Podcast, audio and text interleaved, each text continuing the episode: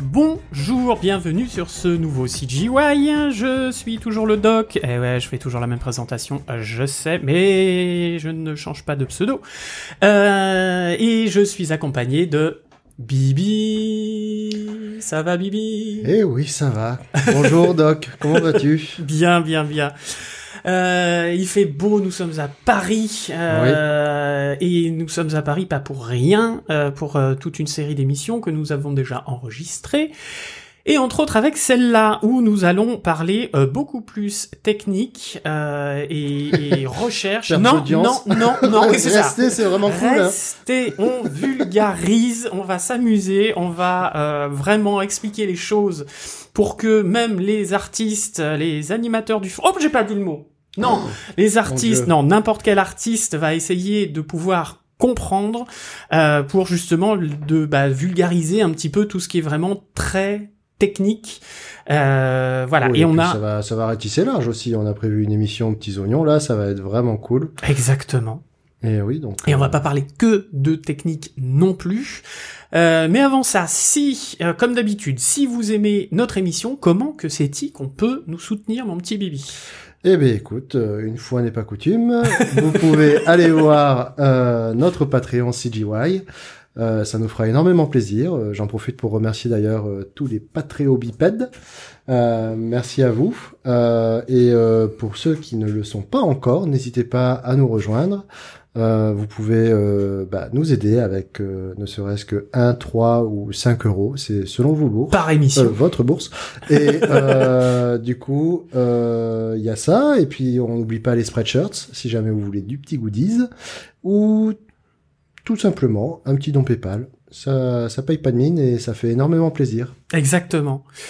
Voilà, euh, donc ça, tout ça, c'est si vous voulez nous soutenir, et puis bien évidemment avec les étoiles, les euh, commentaires, les machins, et puis surtout, bah, répondez simplement juste la bonne parole si vous aimez notre émission, d'en parler si vous êtes dans un studio, si vous êtes dans un dans un, un établissement de recherche, si vous êtes euh, voilà dans n'importe où à vos amis graphistes, techos ou quoi, euh, bah, parlez-en si vous aimez notre émission, c'est euh, c'est le mieux. Oui, ou Hein même les néophytes hein, d'ailleurs. Et On- oui, on oui, bien sûr. euh, Bien sûr, ou, dans votre école si vous êtes étudiant, etc. Ouais. euh, vraiment faites-le euh, si ce sera déjà un grand pas de fait.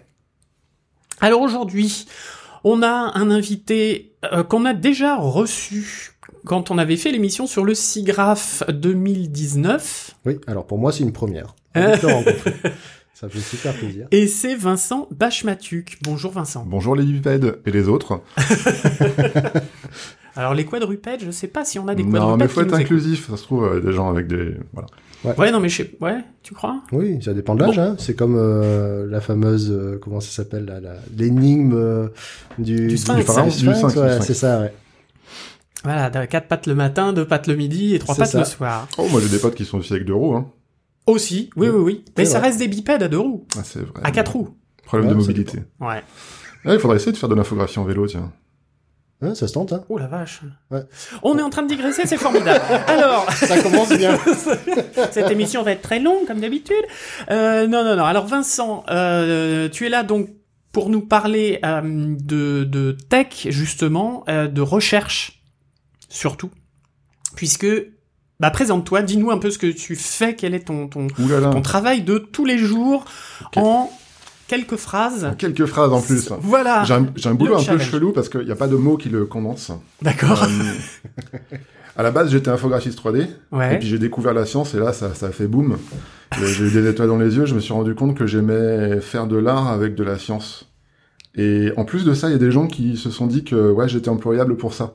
Donc euh, j'ai bossé dans des centres de recherche euh, pour faire des images de synthèse. Et il se trouve qu'on a trouvé un truc qui était à peu près marrant. On en a fait un service où on fait des images de synthèse physico-réalistes, c'est-à-dire des images dont la pertinence esthétique euh, se rapproche de la réalité. Basé mesure. Voilà. Comment? Basé Ba- mesure, c'est-à-dire qu'on mesure des matériaux, Ouais. comme ça le, le matériau il est, exactement ce qu'il doit être dans la réalité. Avec la lumière qui convient bien, euh, Alors tout moi, le je- spectre de la couleur, blabla, enfin voilà. Je vais de suite te faire faire une première digression. Ça a l'air super intéressant. Ça marche comment Vous avez des machines pour tester tout ça, pour pouvoir euh, identifier les mesures euh, Alors, ça ressemble la, à quoi la première ces- machine que tu connais très bien, c'est tes yeux et ton cerveau. Ok, c'est cool. Parce que voilà, c'est une Des fois, très- le cerveau, euh, je sais pas bien comment il fonctionne, le mien perso. Hein, euh, il Ouais, au- l'heure de la journée, ouais. Et de- et combien et de ce que tu consommes et de si tu es un garçon ou une fille. Enfin, statistiquement, on voit des choses de manière un peu différente. Mais d'abord, voilà, euh, la, physio- la physiologie humaine, et puis ensuite, tu as euh, tu as l'optique, la physique, tout Ouais. simplement. Et euh, bon, bah, t'as un, tout un tas de de machines capables de capter euh, ce que ce que c'est la réalité avec plein de guillemets. Vous ne me voyez pas, mais euh, Si, je si, il fais des avec grosses mes- guillemets avec les doigts. euh, qu'est-ce que c'est la réalité? En tout cas, on a un- on a des longueurs d'onde. On est capable, nous, d'êtres humains, de voir euh, un certain nombre de longueurs d'onde euh, entre euh, l'infrarouge et l'ultraviolet. On ne voit pas, mais bon, voilà, l'arc-en-ciel est à l'intérieur. Et un certain nombre de capteurs est capable de voir ce genre de choses. Et basé sur ces mesures-là, on est capable de faire des, des- des relevés de couleurs, de luminance, parfois même de matière. C'est-à-dire que là, on le fait spatialiser on récupère des textures. Il y a des chercheurs en France qui font ça. Très très bien, je pense à toi Romain Pakanowski si tu nous écoutes. Euh, et puis sinon, qu'est-ce qu'on en fait tout ça? Ben, On les met à l'intérieur d'un moteur de rendu capable de, de, de compiler ce genre de données. Ouais, c'est pas que du R, du G ouais. et du B, c'est tout le reste. Euh, en dynamique, c'est-à-dire que peu importe euh, ton échantillonnage, ton moteur de rendu va être capable de ressortir ça. Ça existe depuis longtemps. hein. Ouais. Mais euh, il y en a qui vont plus ou moins vite, et des trucs qui font plus ou moins bien moins les caustiques, etc. Ça dépend de, de l'état de l'art au niveau du moteur. Et bah, une fois que tu as fait tes images, t'es content, mais tu les confrontes avec la réalité. Donc le, le, le truc le plus simple du monde, c'est tu fais ta scène en 3D, tu l'as fait dans la réalité, t'en prends une photo d'un côté, t'en fais un rendu de l'autre, tu compares les deux images, et là tu dis bon déjà est-ce que ça se ressemble? Si ça se ressemble, c'est déjà pas mal. Ça veut dire que tu as corrigé pas mal de choses au niveau de ton capteur caméra. Euh, tu as mis le profil de la caméra à l'intérieur de ta 3D. Tu as dealé avec les tone mapping, avec les points blancs, etc. Enfin bref. Tu as la même réponse J'ai en pas tout couleur. compris de ce qu'il a dit, mais c'est pas grave. eh, Ouais. c'est comme avec ton appareil photo, tu sais. Tu peux mettre ton point blanc, puis tu as la réponse en couleur. Ouais, tu sais. Non, mais je te jure, t'as le, ton le appareil point photo. blanc était là. Hein, euh. Bon, bah, tu prends ton iPhone, là, Ouais. et euh, tu prends Instagram, par exemple. Mhm. Et, euh, et à un moment donné, t'as les filtres pour faire euh, façon euh, vieille photo dégueulasse Ouais, ouais, ou photo un peu mieux. Bah tes filtres là, c'est des réponses en couleur. Bon, il y a aussi des textures en plus, mais on s'en fout. On va rester juste sur la réponse en couleur. À ce moment-là, tu peux choisir si ton appareil, ton téléphone, il est capable de prendre une photo qui ressemble à un appareil Kodak des années 70 ou qui ressemble à euh, un Canon EOS euh, 400D, j'en sais rien. Enfin, D'accord. et cette réponse en couleur, elle est assez typique. Quand tu achètes un Canon, quand tu achètes un Sony, quand tu achètes autre chose, tu vas avoir des réponses sur ton capteur CMS qui est différente en couleur. Parce que ta courbe de couleur va être un petit peu tweakée. Ouais, il me semble que les Canon, par exemple, ils ont une meilleure restitution des couleurs de peau. Enfin, globalement, on, on- on va dire que ça se passe comme ça. Et puis les Sony, on va. Moi, j'avais regardé pour euh, m'acheter un appareil, et euh, je crois avoir vu que les Sony, euh, ils étaient plus euh, vifs au niveau des bleus et des verts, ce genre de choses. Et quand Mhm. tu vends des, des, des, des, des appareils photo, tu as envie de fabriquer des images tout de suite séduisantes. Oui, Parce que, parce que forcément, euh, ça C'est le plus. côté instantané, machin, tout Voilà. ça. ouais, ouais. Et c'est là que euh, tu corriges un petit peu tes profils colorimétriques pour faire apparaître les gens plus jolis et donc vendre plus d'appareils photo, etc., etc. Moi, dans mon domaine, on est, enfin, moi personnellement, Vincent Bachmatuc, j'essaie de faire les trucs les plus neutres possibles, basés par rapport à l'illuminant de base qui s'appelle le D65. Euh, allez sur Wikipédia, c'est vachement intéressant. On Ou mettra pas. le lien. Ou pas, vous pouvez aussi écouter cette J. Euh, oui. Euh, Merci. et euh, qu'est-ce que je veux dire? Ouais, donc mes couleurs elles sont neutres. Euh, je fais mes images d'un côté en 3D, d'un côté avec un, une vraie, euh, un vrai appareil photo. Je les regarde. Si c'est pareil, je suis content. Si c'est pareil et que j'arrive à mesurer d'un point de vue euh, mathématique la différence de couleur que j'ai sur mes pixels, je suis capable de m'affirmer en tant que oui, je fais des images qui, qui sont prédictives, c'est-à-dire qui, qui font de la de la- qui font de la réalité, enfin qui font pas de la réalité, qui reproduisent, de la réalité ouais, ouais. Euh, où je suis un peu à côté. Et donc tout mon, tout mon, fondamentalement, ce que je réalise est, est passé par toutes ces étapes de recherche où on vient, on est allé euh, vérifier si euh, la réponse en couleur était ok. Et en fait, euh, de base, elle n'était pas ok, est rarement ok. Et les mecs qui font du VFX et qui doivent reprendre des couleurs à, à l'intérieur d'un vrai shot savent de quoi je parle. Parce que des fois, on tweak à la main pour y arriver, et des fois, c'est un Mhm. peu, c'est un peu frustrant de pas pouvoir le faire juste comme ça. Euh, c'est d'ailleurs la raison pour laquelle on met des petites boules, boules chromées ou des boules Ouais, grises Avec ou euh, euh, les IBM, là, euh, les machins. Exactement. Ou la petite, tu sais, la, la, la charte de couleurs. Le peux- Le ouais. Voilà. Allez. Euh, On mettra tout ça sur les notes de l'émission si vous en voulez, etc. Si vous voulez être sûr de savoir ce que c'est. Pardon Ouais.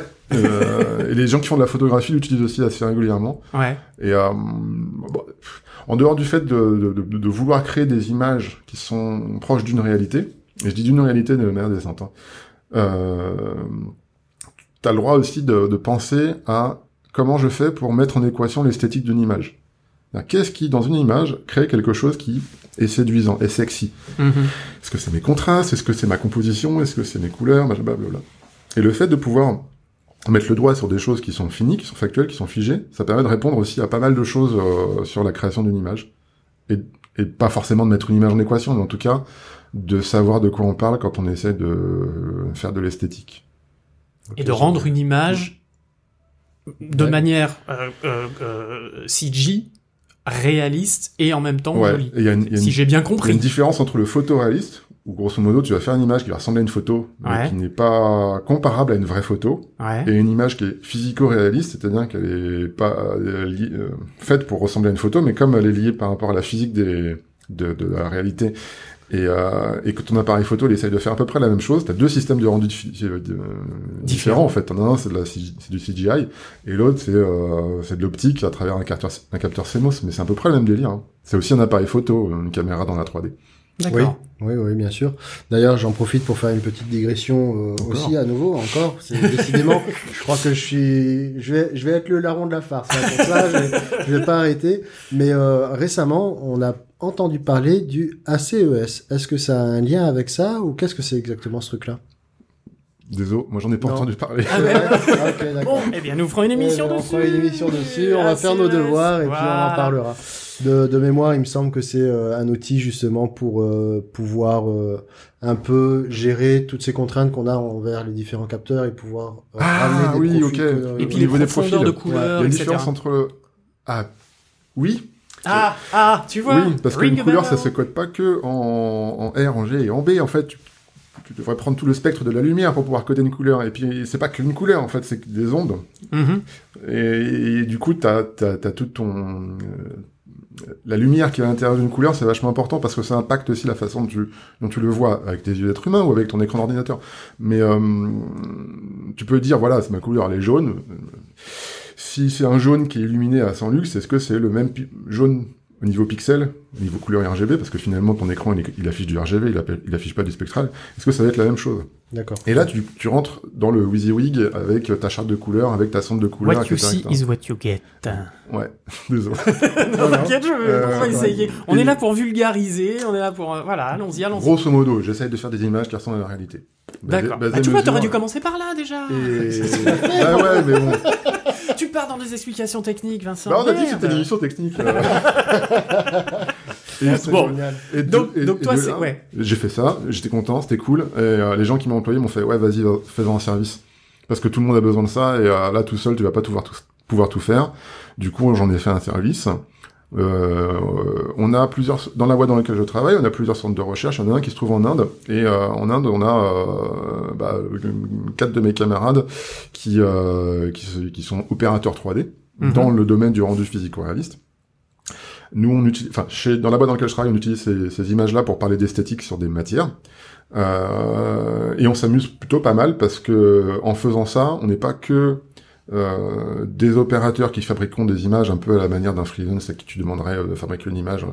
On est, euh, nous sommes des personnes qui réalisons une plateforme pour pouvoir organiser les ordres de commande parce qu'on fait beaucoup d'images euh, par semaine, par année. Euh, cette plateforme distribue des images à l'intérieur d'une application et elle distribue aussi des images à l'intérieur de, de, de, de, rapports esthétiques qui te mettent, euh, qui te font une belle présentation pour te dire, bah voilà, euh, tel, euh, tel, dans tel contexte, tel, tel matériau réagit de telle manière. Et quand tu le compares avec celui d'à côté, bah tu vois que celui-ci il est beaucoup plus joli. Et le joli, tu peux le mettre en, en, en équation. Et ça permet de faire des choix, des choix esthétiques. D'accord, mais ça va être des choix euh, esthétiques par rapport à par rapport à quoi? Par rapport à une image réelle, c'est-à-dire qu'est-ce qu'on va utiliser comme matière euh, euh, dans le monde réel? Ouais. ou euh, au niveau surfacing par exemple dans, dans la matrice? C'est, euh, hein? Ouais. Non, mais quand tu quand tu vas créer des images euh, de toutes pièces avec du surfacing, euh, Mm. quand on va faire des films d'animation, etc., où c'est pour orienter des directeurs artistiques ou des gens de la mode. Non, mais des- c'est hyper large en forme de réponse. Euh, moi, j'ai bossé pour des musées qui voulaient savoir quel était le rendu euh, visuel à travers les matières que je fabrique. Euh, j'ai travaillé pour des architectes qui voulaient euh, absolument avoir une matière qui paraisse dorée sous un certain angle du soleil. J'ai bossé avec des gens qui font du, du- du vitrage dynamique.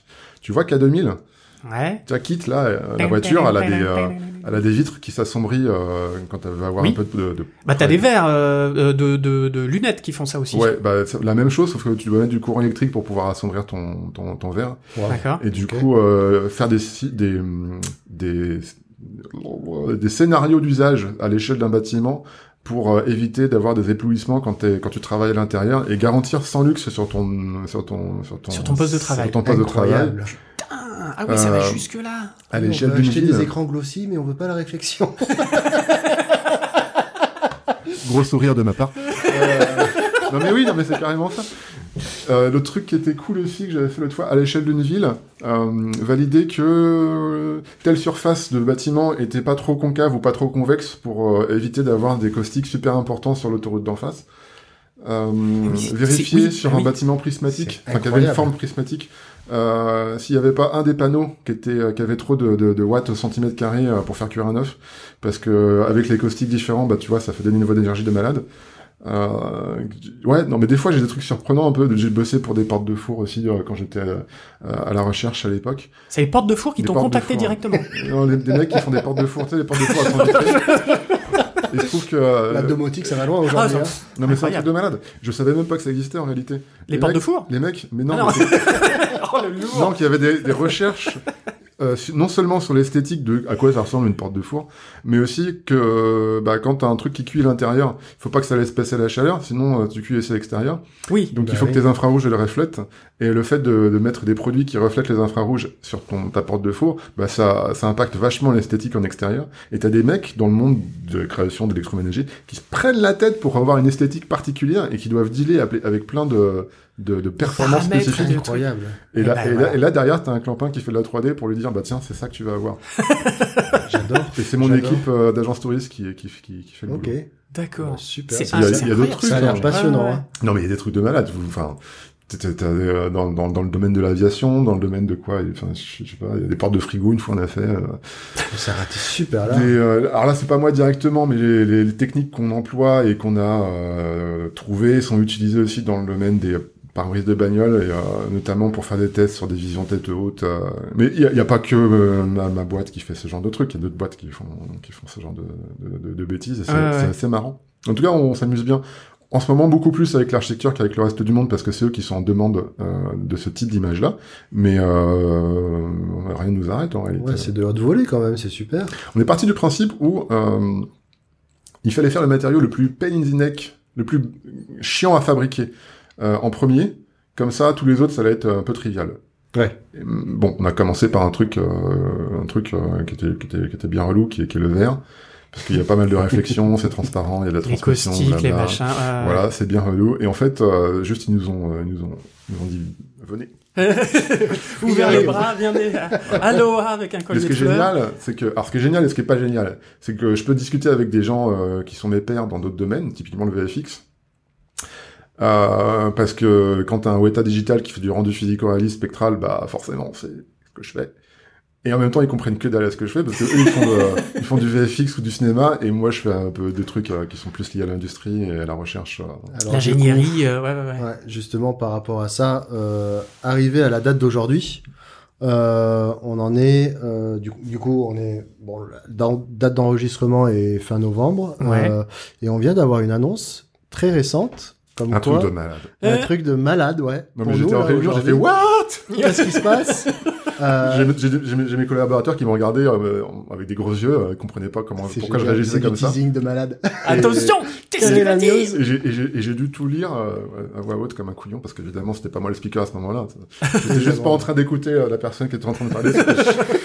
Bref. C'est- c'est- Bon, bref. Yes, Et donc, quelle Et donc est la news, c'est Ouais. que euh, Unity rachète la branche tech de Weta Digital. Si je Pour trompe un Unity. six. les, les mecs, Un les, milliard les six. mecs qui font des, des- des- moteurs de rendu temps réel quoi. Ouais. Rachètent la, la- la division technologique de Weta Digital. Les mecs qui font euh,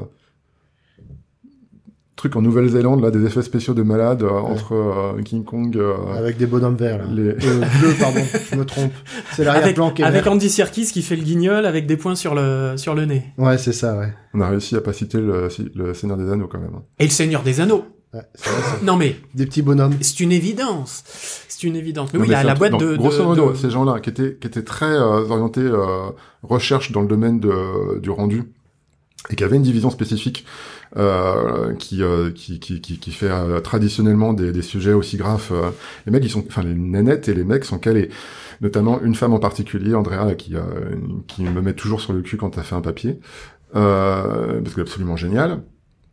Donc tout cela, du jour au lendemain, passe de chez Weta Digital à Unity. à Unity. C'est un truc de malade.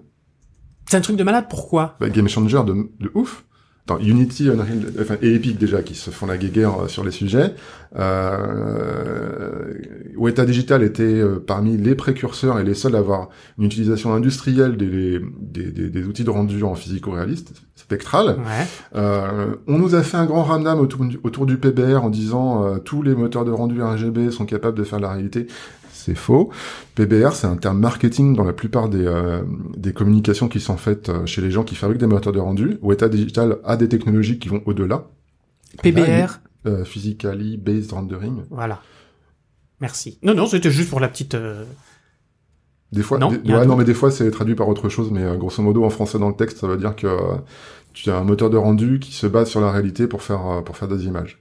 Basé sur la réalité, ça veut pas dire euh, physico-réaliste. Hein Ouais, ouais, c'est chiant, c'est parce que c'est les mêmes termes, c'est les mêmes voc- ouais. C'est pas spectral dans un cas, Spectral, donc c'est les ondes. ouais, et c'est. RGB dans l'autre cas. Ouais. Et des fois, tu fais des simplifications mathématiques dans ton rendu pour aller plus vite parce que parce que tu vends des moteurs de rendu parce que ton moteur de rendu il, il va vite. Pourquoi? Parce que t'es freelance et que t'as envie de faire le plus d'images possible. Parce que dès que t'as une image, tu la vends et du coup, chaque fois que tu fabriques une image, t'as du t'as du t'as T'as de l'argent qui, qui- ouais. qui tombe. Et puis les boîtes de prod qui fabriquent qui fabriquent plus, plus vite des images, ça a un sens au niveau économique. Et de l'autre côté, juste, tu fais les images les plus longues du monde parce que ton intérêt, c'est pas d'aller vite. Ton intérêt, c'est d'aller juste. Ouais. Et grosso modo, je te fais un parallèle. Tu vois la pub de, de McDonald's où tu vois le hamburger super beau là? Oui. Ça, c'est du rendu euh, normal. C'est-à-dire euh, du, du rendu super séduisant, euh, c'est super beau, t'appuies sur un bouton, tu tweaks un peu évidemment, hein. Euh, mais t'as un truc qui est super beau, ça, ça devient super séduisant très rapidement. Mhm. Et imagine le même concept, sauf que là, tu viens d'ouvrir la boîte en carton de ton hamburger et tu vois la gueule de ton hamburger. Oui. Tu, tu vois la différence entre la pub et la gueule de ton hamburger? Oui, en général, c'est publicité mensongère. Oui, t'as l'impression de. Et voilà, bah, le rendu ouais. physico-réaliste basé spectral, euh, il fait du, il fait la vérité. Donc en fait, ton rendu il est moche parce que tu l'as mal éclairé, parce que tes matériaux ils sont un peu péraves, parce que t'as pris le, du fond ou de Lorraine Ayarblin à la place d'un truc un peu un peu plus excitant en termes de, de, de, de- Ouais, pour que ce soit, je- ce- ouais, que ce soit, euh, que ce soit appétissant, voilà, en fait. voilà. Et quand tu ouvres la boîte, c'est, c'est, oui, tu, tu vas dans le resto d'en face. Ouais, C'est c'est bon, mais faut pas que tu le regardes en fait. c'est bon, mais en mode guilty pleasure. Bah, après, il y a, y, a, y a vraiment les deux usages. C'est-à-dire que d'un côté, tu as tout ce qui est NPR, non photoréaliste, ou euh, photoréaliste, ou euh, basé physique éventuellement. Mais dans, dans le but, c'est de faire euh, des choses qui se rapprochent de la réalité, mais mais pour mais faut vraiment aller vite parce que parce que ton coût à l'image, il est, il, est, il est important dans ton business model. Et de l'autre côté, fondamentalement, ce que tu vends, c'est c'est de la précision. Ouais. Donc ton coût à l'image, à la limite, euh, il fait partie des frais généraux, tu t'en fous. À la limite, si la 3D est même pas belle, tu t'en fous. Ce qui compte, c'est que ça soit juste au niveau de l'image. Ah, ouais. Oui, que ça rentre dans le cahier des charges euh, Mm. de la direction artistique, euh, voilà. Ah, que ça rentre dans le cahier des charges de la réalité. Et de l'autre côté, de la direction artistique. ouais. Oui, oui, sais c'est bien ça, que les c'est ça. directeurs artistiques, des fois, ils sont à côté de leur pompe. Bah voilà. Non, non. Voyons, ça se saurait. ok. Ben, euh, j'espère que les bipèdes comprennent mieux. Je sais pas. J'espère. Bah écoute, Bon. bon. En tout cas, moi, j'ai beaucoup mieux compris, euh, qui suis euh, un peu plus, un peu moins techos que vous, la- voire largement moins. Mais en Mais- tout cas, euh, voilà, je, je me mets au niveau, alors sans faire, euh, sans faire de, de distinction, euh, les meilleurs, les, les, les moins bons, mais euh, je me mets au niveau artistique, au niveau vraiment vulgarisation, Mm. euh, pour comprendre comment ça se passe concrètement sans termes techniques alambiqués parce Bah. que j'ai pas fait les études pour. Concrètement, tu sais, moi, Mais non, non, mais voilà, enfin les hein. études ou les recherches ou euh, voilà, on est, on est, on d'accord. j'ai un DNTS, euh, sciences euh, électromagnétisme de je sais pas quoi, là, j'ai oublié d'ailleurs. Les trucs qui se touchent les bouts de bois. Ouais, je- non, je, je fais de l'électrotechnique. euh, D'accord. Et puis après, j'ai fait du jeu vidéo. Euh, Mais bon, ouais, ouais, ouais. concrètement, Unity qui rachète euh, la division tech de Weta, ça veut dire que dans quelques euh, années, mois, euh, semaines, j'im- j'imagine pas, mais ça va offrir à tout un chacun qui utilise Unity des technos qui aujourd'hui sont hyper difficiles d'accès parce que tu as besoin d'un niveau technique à la base qui est, euh, qui est pas celui d'un FOG cla- classique. Ah ouais. Parce que quand t'es à FOG, t'apprends à faire des images euh, avec V-Ray ou Corona ou je sais pas quoi, euh, Arnold éventuellement, sur un DCC classique du type euh, Maya 3ds Max, Blender pour ceux qui, euh, qui ont la hype euh, derrière eux, mais euh, t'essayes pas de comprendre qu'est-ce qu'il y a euh, sous le capot en réalité. Mhm. T'essayes de comprendre ce qu'il y a sous le capot quand tu commences à devenir senior ou TD et du coup tu on te demande justement de Ouais, d'aller choper l'info là où il faut et, Mm. et pouvoir savoir faire les choses. Alors du coup, moi je me pose la question quand même, du coup, à quoi ça pourrait ressembler un, un moteur comme ça de, de spectral? Ou euh, ça veut dire que quoi en vrai, je crois, je crois qu'ils vont juste enlever tout le côté spectral, ils vont, ils vont mettre que des RGB à droite à gauche. Ah ouais, pour parce que non mais c'est un retweaker. tel, c'est un tel changement dans les habitudes. Bah, que, c'est ça, euh, les gens, par ils vont à être ça que je quoi. posais la question. ouais. Tu sais, c'est un peu comme à, à cette époque où euh, t'as Disney qui a sorti son papier de recherche sur euh, les matériaux PBR, Ouais. et il y a beaucoup de personnes qui savaient le faire avec, avant. hein. euh, comment il s'appelle leur moteur de rendu déjà? Euh... Euh, oui. Oui, hein. Oui. Oui, oui, oui. J'allais dire Octane, mais c'est certainement pas ça. Non, je crois que ça commence par un O, mais... euh, non, euh, On va le retrouver, on va le retrouver. Donc, Oui, on va trouver ça. Bibi, au boulot. Et grosso modo, ça va permettre, enfin, tu vas avoir des éléments qui vont, qui vont, qui vont popper, des nouveaux, des nouveaux slots dans tes matériaux, grosso modo, Ouais. ou des choses qui vont. euh, Hyperion. Hyperion. C'était, ça commençait par un O, comme tu disais. ça. Mais en fait, tu pensais à Auteuil à Octane, c'est pour ça. Mais oui, c'est ça. Qui est aussi un peu spectral. Euh, et du coup, ça va popper aussi tout, euh, par, par, par effet de bord, tous les setups au niveau caméra, parce que tu vas pouvoir, enfin, tu vas pouvoir, tu vas te poser la question de comment tu fais une vraie caméra dans la 3D. Vraie Mhm. caméra dans la 3D, c'est dire quoi? C'est pas juste un point dans l'espace qui demande une image en lancer de rayon. C'est un point dans l'espace qui demande une image en lancer de rayon, certes, mais à travers un certain nombre de lentilles qui vont donner des, des effets euh, de, sur les bords de tes, sur les contours de tes éléments qui vont, qui vont De partir un peu dans, de- ouais. de déformation, de diffraction, ça va donner des petits arcs-en-ciel un peu à droite à gauche. Ça va être, ça va être choupette, hein, clairement. euh, Ouais, ouais. c'est- cool de faire ce type d'image-là euh, for free et sans, sans tweaker ça dans, dans un logiciel de compositing pour ajouter des effets fake. Là, tu auras des vrais effets. Euh, tu vas avoir euh, une corrélation entre le shot, le shoot, pardon, pas le shot, beaucoup trop tôt pour ça, euh, que tu fais dans la réalité et, euh, et l'effet 3, enfin, la 3D que tu vas réaliser euh, pour faire tes effets spéciaux qui va être direct. Et pour peu que tu aies bien pris tes valeurs pendant, euh, pendant, euh, Pendant le tournage. la prise de vue réelle, Ouais. euh, t'auras pas de euh, color un, grading quoi. ou euh, ouais. Un rapport. Oui, ce sera un- un pareil, quoi. Ce sera- ouais, ouais. Après, le, pareil. le workflow n'existe pas encore parce que déjà, là ils viennent d'acheter euh, d'acheter des technologies, le temps que ça rentre. euh, Oui, oui, oui, qui se les un approprient. Il faut une réalité économique derrière aussi. Les gens vont pas acheter ça juste parce que c'est écrit spectral. Ils vont acheter ça parce qu'il y, y a un vrai besoin au niveau du marché derrière. Euh, ça changera pas. Je pense pas que ça changera les habitudes euh, actuelles telles qu'on l'a en prod aujourd'hui. Par contre, ça peut changer qui va acheter Unity. Oui, évidemment. oui. Quel est le plus gros poisson qui va bouffer euh, que le, par le exemple, moyen un gros acteur euh, de l'image de synthèse euh, proche de la ré- réalité va être intéressé à, à utiliser Unity, peut-être en temps réel ou pas, hein, mais il y a peut-être du ray tracing derrière. Euh, moi, je vois un, un espèce de cercle vertueux, euh, économique vertueux, entre euh, des gens qui font avec des cartes graphiques euh, qui sont capables de faire du ray tracing, des gens qui sont capables de faire du temps réel, et qui vont être capables de faire du, ren- du rendu en spectral. Nvidia d'un côté, ATI de Bah, l'autre. euh, ouais, ou- c'est clair, clairement ça. Et en même temps, des gros acteurs. Euh, je sais pas, moi je m'appelle Ikea, j'ai besoin de faire énormément d'images de synthèse parce que j'ai un catalogue à sortir tous les trois mois. Euh, je l'ai fait pas avec V-Ray, je l'ai fait avec un moteur de rendu euh, qui va beaucoup plus vite et qui me permet d'avoir un réalisme euh, sans trop de problèmes. Du coup, euh, Ah ouais. malheureusement, payer des infographistes à faire du travail à la chaîne sans qu'ils aient besoin de penser à faire du rendu. Parce que c'est ça aussi le rendu physico-réaliste, derrière une caméra. Ouais. Du coup, t'as pas besoin de le tweaker ton truc. T'appuies sur un bouton euh, et ça sort. je, je, je, vais, je vais faire une, une micro aparté par rapport à ça. Justement, il y avait des papiers super intéressants, notamment, euh, bon, on, a, on avait traité ce sujet dans une émission parallèle euh, CGY euh, pour les Patreos, autour de Piper, où il y avait Oui. Euh, une, une caméra qui était très, euh, très, un travail sur la caméra au niveau de la R&D chez Disney, qui était très intéressant. Pas que. Hein. Ah, il, y a, Pixar. il y a- il y a énormément il y de avait choses. d'autres euh, choses dedans ouais. qu'on a traité aussi. Moi, je suis toujours Mais- complètement. euh, mon cerveau, il est en mode what the fuck dès que je vois le- l'oiseau poser son pied sur le sol. Quoi. C'est incroyable. Mm. Je, je, je sais pas comment ils font ça. Donc si Enfin, je vous sais voulez comment ils font, mais je sais pas comment ils ont. Comment ils se sont. per- Enfin, quel est le travail important qu'il y a derrière euh, juste la R&D nécessaire pour faire bouger ces morceaux de. Si je me trompe grains de sable, pour euh, ces grains de sable, euh, c'est de l'instancing euh, USD qu'ils ont fait. Donc du coup, Houdini. euh, Ouais, USD d'accord, mais après, faut faut, tout a été précalculé en amont. Alors du coup, euh, Et, ouais, tous les grains de évidemment. sable bougent. Et tous les grains de sable, ouais, il y en a des millions et des millions. Et après, si je me trompe pas, il y a plusieurs couches. Donc t'as eu du rendu avant de faire du rendu. Évidemment. Ouais. C'est un truc de malade. On vous mettra les liens, mais parce, qu'on avait trouvé une page, euh, ouais, ouais, une ouais, page a- qui expliquait un ça relativement FX bien. PhD qui, qui en parle et qui, C'est qui ça. fait ça bien. ouais. Et surtout, si vous voulez euh, avoir plus d'informations sur ce petit Piper et sur ce magnifique court métrage, n'oubliez pas d'être patriote, euh, puisque cette émission est exclusivement réservée aux patriotes. Merci. Oh. Dun, dun, dun. Bien. Alors, on a fait un petit peu le tour de grosso modo ce que tu fais. Non, tu as encore des choses à rajouter. non, non. C'est bon.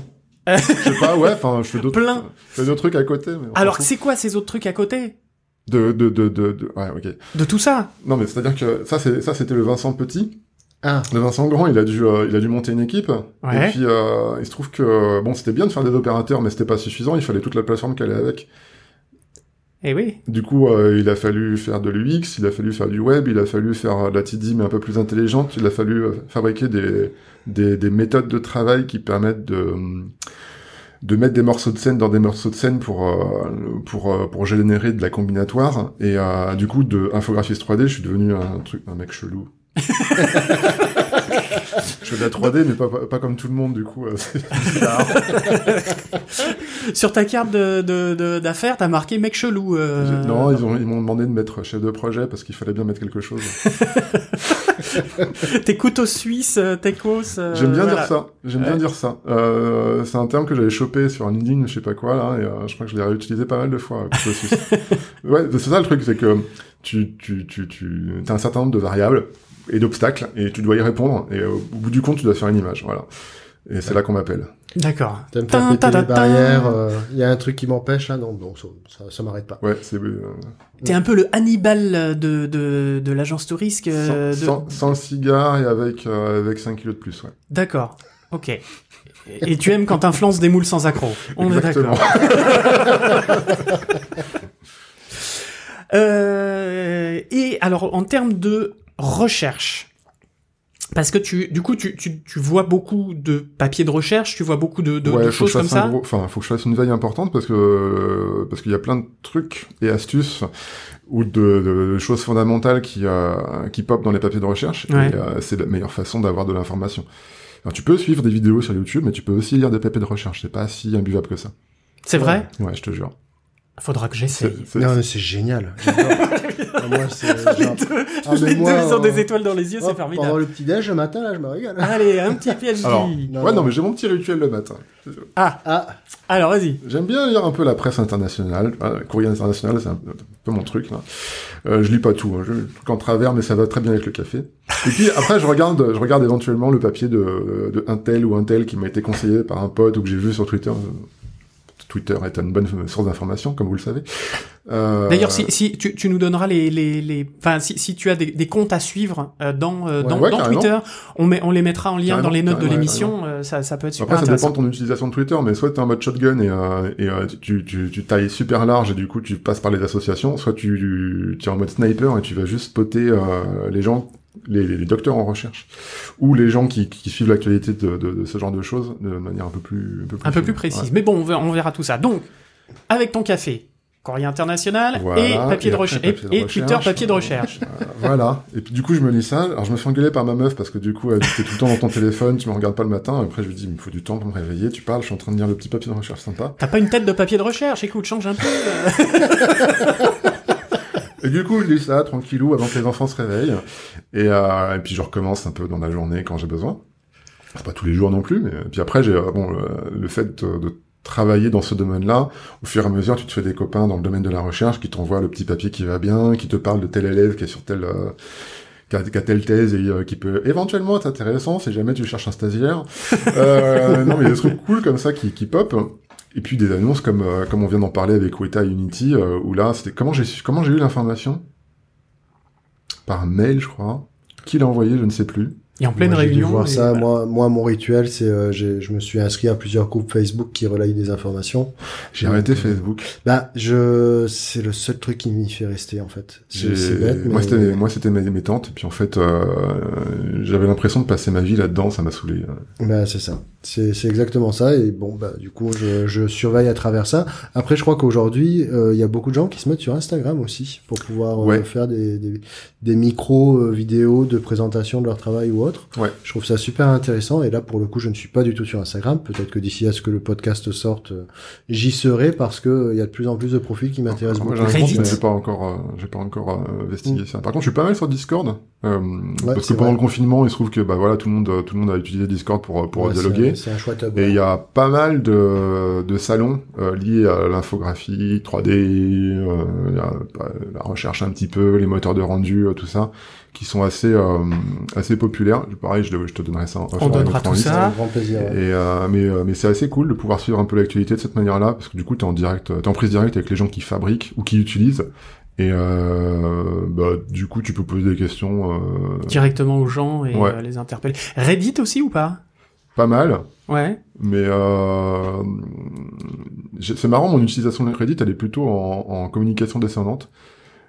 C'est-à-dire, euh, je vois souvent des messages qui demandent de l'aide pour un truc en particulier. Il se trouve que je connais la réponse, donc je donne la réponse, Ouais. mais euh, rarement dans le sens inverse, ou alors pour des conneries. D'accord. Mm. Ok. Bon, moi, j'aime, moi, j'aime bien la, la- la machine à même que c'est Reddit. hein. Oui. Non, mais après, voilà, c'est- une, une, une porte d'entrée du web relativement euh, euh, proche des, des, des portes de l'enfer, des fois. Ouais. S'ils sont sur le même palier. Euh, et du coup, comment est-ce que se porte la recherche sur l'imagerie et tout ça en France et dans le monde avec cette, euh, avec le, le, après le snap de Thanos? Écoute, alors, je vais répondre euh, par rapport à ce que moi je vois au quotidien. Oui, oui, oui, bien sûr. Euh, C'est ton point de vue. Je... Oui, il y a eu un ralentissement, c'est clair. Après, les gens sont pas arrêtés de travailler pour autant.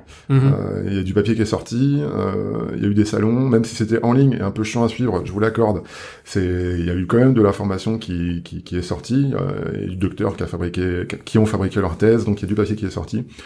C'était peut-être moins funky que euh, ce qu'on a vécu euh, post-Covid parce que forcément. Euh, Post ou prêt Pré, pré, Pré-Covid, pardon, oui. voilà, pré, pré-Covid parce que parce que voilà, de- je, me, je me mets à la place d'un étudiant euh, qui se retrouve dans sa chambre d'étudiant euh, sans pouvoir sortir et qui doit réaliser sa thèse. Ça doit être super méga galère. Ouais, surtout Et, que souvent c'est petit, ça, ça doit pas être bien, Mais ouais. bien spacieux ou autre, ça doit être l'enfer quoi. Après, euh, moi j'ai, je suis aussi vacataire euh, dans des universités qui fabriquent du PhD dans, dans l'univers de PhD, pardon. pardon euh, docteur en informatique graphique. D'accord, merci. Euh, et Doctorant. ouais. Et du coup, moi, c'est quoi mon, mon truc? C'est que je donne des cours pour dire c'est quoi l'industrie, comment tu peux utiliser les- l'image de synthèse, tout ça. Ça, En général, ça, ça, ça les anime un petit peu. Euh, je vois comme qui sont les élèves aujourd'hui, les années précédentes, et comment on a fait les cours pendant le Covid. Moi, ça a été ma pire expérience d'enseignant ever.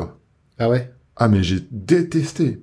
J'étais euh, concrètement sur Discord euh, à, à donner des cours qui normalement sont assez dynamiques où je fais j'essaie de faire participer les gens parce que vous savez à quel point euh, la tech dans la 3D peuvent être relous. Euh, je leur montre des exemples, je leur parle de des conférences, du milieu associatif, du, du tissu industriel qu'on a en France et dans le monde. Euh, je fais, enfin, j'essaie d'apporter de l'énergie à tout ça et un point de vue qu'ils n'ont pas l'habitude de voir parce que principalement ils ont des, euh, des, des, enseignants qui leur parlent de, de hardcore de tech et moins de et moins de ce qui se passe à l'extérieur de l'école. Une porte de four. Oui. Mais là, j'avais euh, j'avais des gens qui étaient oui présents mais euh, silencieux Ouais. dans Discord. Alors quand tu les vois pas, Ouais. si en plus tu les entends pas, tu te demandes à qui tu fais cours. Euh, parfois des élèves qui comprenaient que dalle. J'ai même eu des élèves en dessous de leur pseudo, il y avait écrit euh, joue à Roblox ou euh, joue Ah à- merde. ah mince. merde. Et, Grillé. euh, mais ouais, mais en même temps, tu, tu- tu les affiches, tu- tu- mais euh, tu peux pas leur en vouloir parce que t'es dans une... à ce moment-là, t'es dans une anxiété qui est assez importante et euh, et bon, je leur ai donné des sujets, ils ont fait les sujets, il y en a, il y a eu des bons résultats, il y a eu des mauvais résultats, mais moi je l'ai je l'ai pas vécu euh, de la bonne, enfin d'une façon euh, sympa. Ouais, Ouais. c'était pas D'autant évident, ni pour eux, ni pour toi, du coup. Ouais. Alors en plus, moi c'est euh, c'est un truc qui me tient à cœur de faire de l'enseignement dans ce domaine. C'est un truc que je fais euh, gratos pour l'université parce que euh, parce que euh, j'ai j'ai la chance d'avoir un employeur qui est d'accord pour me payer pendant que je fais des cours Ça c'est cool. et qui et qui euh, se dit que quand on a un expert qui donne des cours à l'université, c'est cool pour eux aussi. Bon, voilà, il y a un côté win-win là-dessus. Et euh, donc j'y vais vraiment avec beaucoup d'entrain parce que je sais que ça me paye pas plus que d'habitude. Mhm. Je vais avec ce- et cet entrain-là, c'est quoi? C'est le fait de partager euh, la science. Pff, non, partager mon point de vue et, et l'expérience que j'ai dans un domaine en particulier avec des gens qui, qui commencent, des néophytes, et, euh, et faire des rencontres. Et bah là, bah les rencontres elles sont un peu nazes parce que c'est que des noms euh, ou des pseudos euh, derrière un Discord. Ouais. Euh, ce que j'ai pu transmettre, je, je, je, peux pas le mesurer. Alors après, le- les personnes en charge de la formation m'ont dit que c'était cool, machin. Mais euh, quand j'ai partagé mes, euh, mon point de vue par rapport à la difficulté que j'ai vécu à, à faire quelque chose de dynamique, enseigner, ouais. et euh, je pense que le, le dernier cours, j'ai dit bon bah c'est bon, on arrête. Enfin, il était 4h30, je on arrête là parce que voilà. Oui, il y a une donc, démotivation, euh, il y a. C'est pas une histoire un- de démotivation, c'est qu'à un moment donné, Ouais, puis faut T'as une émulation euh, dans, quoi. dans, dans une classe, je pense que euh, tu réagis par rapport à, à ton auditoire. Et là, t'avais, enfin, l'auditoire, il existait, mais il était immatériel. Du coup, Hmm. c'est chaud. Quoi. Il y a Et on en souvent avait parlé dans- potentiellement Pardon. un- Excuse-moi. Il y a, il y a souvent aussi euh, potentiellement une émulsion qui se fait où il y a toujours, il y a toujours quelque chose qui se passe aussi. T'as toujours un élève, qui dit, un élève qui dit je comprends pas, du coup tu réexpliques au tableau, et Ouais, puis du coup il y en a un qui réagit, qui Ah dit bah ah, je- putain, enfin, comment j'ai faut faire ça machin, et, puis, puis là euh, tu te fous un peu de sa gueule en disant bah ouais, il faut le faire comme ça et comme ça, regarde. L'autre il, y en a qui en rigole, et puis du coup il y a des, du coup tu te fais payer un café, puis tu discutes d'autres choses, enfin il y a quelque chose qui se crée, Une vraie interaction. Mais on en avait discuté dans le dans l'émission euh, sur les, les écoles. Euh, notamment les écoles physiques qui euh, les écoles de 3D physique qui Mm. est- avaient été confrontées bien évidemment au Covid et à faire de l'enseignement à distance et où il disait c'était très difficile. Très difficile. Donc euh, voilà. Écoutez cette émission.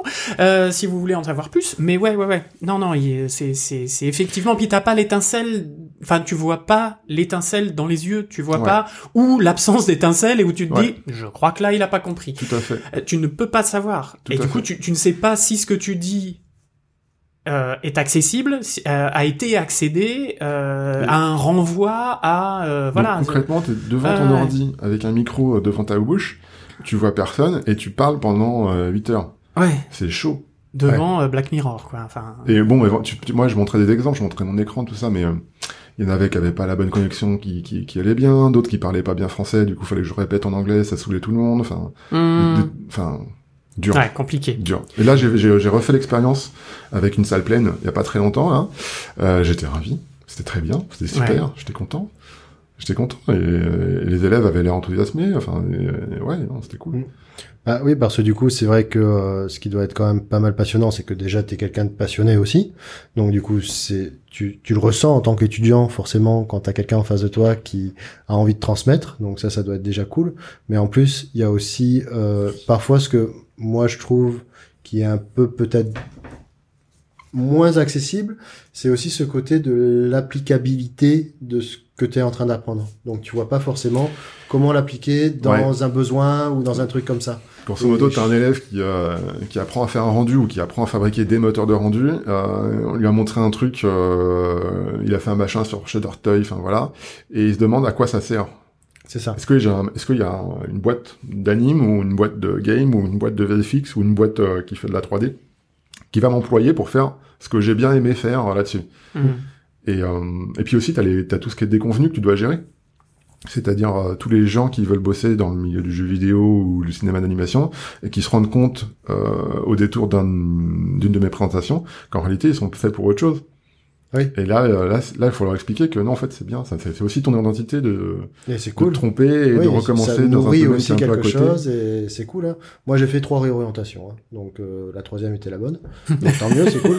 Mais euh, mais au final, euh, c'est vrai que bah voilà, il a fallu que je me trouve et que je me teste. Et c'est vrai que c'est aussi mes rencontres avec les professeurs qui Mm. m'ont permis de me rendre Et t'as le droit de pas kiffer un truc euh, dans ton domaine euh, Bien que t'as appris à l'école, c'est pas grave. Mm. Ce qui compte, c'est que tu fasses un métier où tu es heureux et qui te permet d'avoir une vie ailleurs que ton On est métier. On est d'accord. Et du coup, est-ce que la recherche euh, en France, en tout cas, se porte bien maintenant? C'est-à-dire, est-ce que les gens, Bah, est-ce qu'il y a des, des, des, des, est-ce que les, les choses se sont se relancent? Alors, est-ce que tous les chercheurs sont morts à cause du Covid? Non, il en reste. Ah, ça va, merci, Euh. merci. On est. Ouf, c'était pas la bonne moitié. Est-ce que euh, est-ce qu'elle se porte bien Euh, Je sais que euh, certains chercheurs ont des difficultés par rapport au mode de financement actuel en France, donc ça peut Ouais. être compliqué et vécu d'une manière compliquée. À cause du Covid ou Non, globalement euh, av- avant déjà il y avait un il y avait un terrain qui était un peu glissant et le Covid a précipité un peu les choses. J'imagine. Mhm. Je vais pas je vais pas prendre les mots de quelqu'un d'autre. hein. Le nombre de doctorants a baissé un petit peu. Enfin là, il est légèrement en train de remonter, mais il a baissé un petit peu euh, ces deux dernières années. Je pense que c'est lié à la pétence qu'ont le qu'a le public autour de l'informatique graphique, particulièrement en France. Euh, tout le monde le sait que euh, quand euh, on fait des formations euh, dans ce domaine-là, il y a beaucoup d'élèves qui vont plus dans des formations genre euh, pour fabriquer euh, de la crypto-monnaie ou, euh, ou faire l'anti-piratage, trucs comme ça, que euh, que dans le domaine de l'informatique graphique. Il y a eu une, une- une ère où il y a eu beaucoup d'élèves qui sont venus euh, abreuver, euh, abreuver ces formations-là. Aujourd'hui, il y en a un peu moins. C'est en train de remonter légèrement, mais euh, c'est une réalité. Et par effet de bord, bah forcément, ça c'est- français. Je sais pas vraiment comment ça se passe à côté. Typiquement Ouais. en Inde, il y a beaucoup plus de, de gens qui font du papier mais, euh, dans le domaine de l'informatique graphique au- qu'aujourd'hui en France. Après, euh, il y a aussi le, comment comment c'est publié le papier, et quelle est la pertin- pertinence du papier. Il y a des fois il y a des euh, il y a des choses qui sortent qui sont un peu bateaux et qui mériteraient pas forcément. Enfin, toutes les universités l'auraient pas forcément validé de la même manière. Mhm. Qui, oui, qui font pas avancer la barque euh, plus que ça. quoi. Ouais. Après, on a la chance, on est un pays euh, où on était précurseur dans le domaine. Je pense que sur certains sujets, on l'a encore. On a une, euh, un dynamisme au niveau euh, talent qui est réel. On n'est pas les seuls, hein, clairement. euh, la French Touch, euh, tout ça, machin, euh, ça c'est bien loin maintenant. Mais euh, mais on reste on reste euh, un pays qui euh, qui fabriquons des, euh, des, des des gens capables dans ce domaine-là. Ouais. Euh, après, est-ce qu'on sort du lot aujourd'hui? C'est difficile pour moi de répondre parce que mon, mon, point de vue il est très orienté par rapport à ce que je fais au quotidien, à savoir du rendu. Euh, moi, des, des noms français qui pop dans le domaine du rendu, j'en vois. Je vois plus d'Américains. Mhm. Euh, Oui, moi aussi, hein, pour le coup. Je suis toujours très très euh, enthousiasmé et je suis toujours euh, euh, comment dirais-je Il y a un côté un peu un peu magique à chaque fois que tu vois euh, quelqu'un que tu connais ou que tu connais par l'intermédiaire de quelqu'un d'autre qui sort un papier qui est absolument monstrueux et que tu mets trois ans à comprendre euh, et qui est français. T'as un peu l'impression de, de toucher euh, du doigt euh, quelque chose euh, et de participer du coup à cette magie-là. Mais ouais, il y a un petit. J'ai- Ouais, j'ai l'impression que c'est pas un ralentissement, mais il y a, il y a- il y a- il y a forcément eu, il y a forcément un effet à ce changement de de de de, de, de fashion. Je sais pas comment on dit. De De vecteur de- mode. d'effet de mode, voilà, c'est ça que je cherchais, effet de mode. Ouais. Là, par rapport à ça, du coup, t'as as un peu parlé de, de tous les différents euh, sujets qui pouvaient être abordés par la recherche, comme quoi il y avait eu euh, un ralentissement côté euh, recherche graphique. Et en même temps, tu le vois aussi dans les logiciels, quand tu vois le ralentissement Oui, des, aussi, ouais. des, des features un peu euh, innovantes, enfin réellement innovantes. Ouais. Euh, là, on, on voit bien que depuis, allez, euh, 6-10 ans, euh, les, les, les, les softs ont du mal à se renouveler. Et je pense que c'est lié. Et du coup, c'est par là que, ouais, je t'en prie. Il y a aussi un autre truc qu'il faut savoir, c'est qu'on est un domaine de la science particulier. On nos docteurs sortent moins, papier, moins de papiers de recherche que euh, dans d'autres domaines d'activité. D'accord. Du coup, on peut pas mesurer euh, la, la, la, la compétence juste avec le nombre de papiers sortis. Ouais, tu veux dire que du coup, le ratio euh, dans tout le parc de docteurs qu'on a, il y en a vraiment une infime partie qui est des- spécialisée dans ouais. notre domaine, quoi. Il y a un domaine de, il y a des domaines de la science où sortir euh, trois papiers par euh, par an, j'exagère, c'est normal. Ouais. Et euh, toi, quand t'as sorti un papier tous les trois ans, c'est déjà chaud. Enfin, t'es déjà brillant. Ok, d'accord. Ouais. Ouais. Bah, c'est vrai que moi j'aime beaucoup regarder ce qui se passe du côté de Grenoble au niveau de, de la recherche. Et, ouais. Ouais, c'est super. Ils sont ouf les mecs. Ouais, ils sont, Ouais, ils vous sont êtes- vraiment ils sont pas ouf, ils sont géniaux juste. Je vous aime les gars. Quel institut? Euh, Inria, si Inria pas. Ouais. Ouais, et, euh, et du coup, euh, c'est vrai que bah, j'aime bien regarder ces papiers-là parce qu'ils font, ils font de la recherche vraiment très intéressante. euh, là, euh, je suis, je suis tombé moi euh, passionné de tout ce qui est euh, recherche au niveau de, de la géologie, si je peux dire. C'est, c'est le rapport à la création de monde, à la création de terrain ou autre euh, qui peut se passer. Il y a, il y a un fort, euh, il y a un, il y a a pas- que l'INRIA qui est sur ce, qui sont sur ces Oui, bien mais c'est absolument mais pas passionnant. C'est ces papiers-là qui me passionnent, moi. Un peu comme toi, tout ce qui est euh, générative design euh, sur euh, à l'échelle d'un territoire ou euh, même à l'échelle de matériaux, hein, des trucs qui sont assez, Ouais, il y a des assez passionnants. fous. Il y a des reproductions de, de villages gaulois ou autres. Mm, ils, font mm, des, mm. ils font des trucs vraiment, vraiment malades, quoi. Donc euh, c'est vraiment cool. Ça. Et puis ça ratisse large aussi. Mm. Et justement, la, la question que j'avais, qui allait glisser un peu, c'est notamment par rapport au, à ce qu'on entend maintenant, qui est presque un gros mot, le machine learning ou euh, ou le deep learning. Est-ce que tu penses que euh, de ce côté-là, qui est pas tant de l'image de synthèse, mais moi je sens qu'il y a un petit rapprochement qui se fait avec ces nouvelles technologies qui pourraient arriver vers l'image de synthèse. Alors moi j'ai un avis qui est pas super politiquement correct là-dessus. ouais, Euh, C'est-à-dire que j'ai l'impression que, super que- dès lors qu'on met euh, machine learning ou IA ou euh, ouais, bah, quelques mots clés comme ça mot, à hein. l'intérieur de, de quelque chose, tu t'agites le checker et tout de suite ça devient beaucoup plus bankable. Ouais. Et du coup, tu as des softs qui n'ont pas véritablement changé, Ah non, bah, qui sortent avec euh, ces mentions-là, euh, juste parce que c'est c'est c'est effet de mode, fancy Ouais. euh, à l'intérieur du, du pitch marketing. C'est le nouveau effet de mode du coup. Et, euh, et du coup, est-ce qu'au quotidien ça change ta manière de travailler? Non, pas du tout. Est-ce que c'est que, plus rapide? Ouais, pour les débruiteurs, il y a des trucs qui sont vachement intéressants. Est-ce que tu as envie d'avoir un débruitage euh, de sagouin sur une image et du coup ça te donne une image qui est toute, toute chelou là parce que ça fait des gros paletés dégueulasses? Non, c'est des trucs qui s'utilisent de manière un peu par parcimonieuse, j'ai envie de Le dire. upscaling, peut-être. Donc le fait de faire passer d'une image euh, 2K à 4K, euh, ce genre Alors ça, de ça marche. Alors, j'ai vu des exemples qui marchaient très très bien. Euh, je pense qu'on suit tous les mêmes chaînes euh, sur YouTube euh, et du coup voilà. On les mettra en Euh, ref. moi, moi, moi, j'ai essayé. Enfin, j'ai utilisé les, euh, Ouais. les mêmes papiers de recherche et j'ai essayé. Franchement, j'ai j'ai pas conclu par c'est utilisable. Ouais. ouais non, J'ai conclu plus, par ouais. faut que je continue à chercher pourquoi euh, c'est meilleur euh, sur YouTube que, que sur le PC. Euh, j'ai essayé aussi euh, l'interpolation d'images euh, en machine learning. C'est-à-dire que plutôt que de faire une tournette avec euh, 100 images, tu fais une tournette avec 4 images et puis du coup ton, ton IA fabrique les images entre. Ouais, bien sûr. ouais. Euh, bon, ça marche, mais aujourd'hui, ça marche. Enfin, les, les, le hardware dont tu as besoin pour faire une image en 2K est vraiment très très important. Donc aujourd'hui, ça marche Oui. en 640 par 480 et encore, j'ai galéré. Ouais, ouais, ouais. Euh, donc ça peut être cool pour réduire ton coût à l'image. Mhm. Quoique tu as aussi l'énergie euh, nécessaire du, pour. du proto euh, du coup. Tu vois plus comme du proto, c'est ça? Aujourd'hui, ouais, c'est pour, Ouais, pour du- moi en tout cas. Ouais, non, mais je suis d'accord. hein. C'est toujours pas un outil prêt sur l'étagère. Et si j'ai besoin de l'utiliser, il va falloir que je développe des trucs en plus. Et je dois faire euh, l'équilibre entre est-ce que je développe ça ou est-ce que je développe une autre feature. Oui. Donc en termes de priorité, là, priorité. euh, le machine learning d'interpolation d'image, oui, il est dans mon scope et oui, on fait des trucs, mais oui, on a les conclusions sont pour l'instant, ce n'est pas industrialisable Mm, mm. euh, dans mon service. Par contre, ça reste un sujet de recherche euh, appétant. Euh, après, la construction d'univers en IA, je sais qu'il y a des choses qui existent. Euh, les résultats sont plutôt prometteurs, il n'y a aucun problème là-dessus.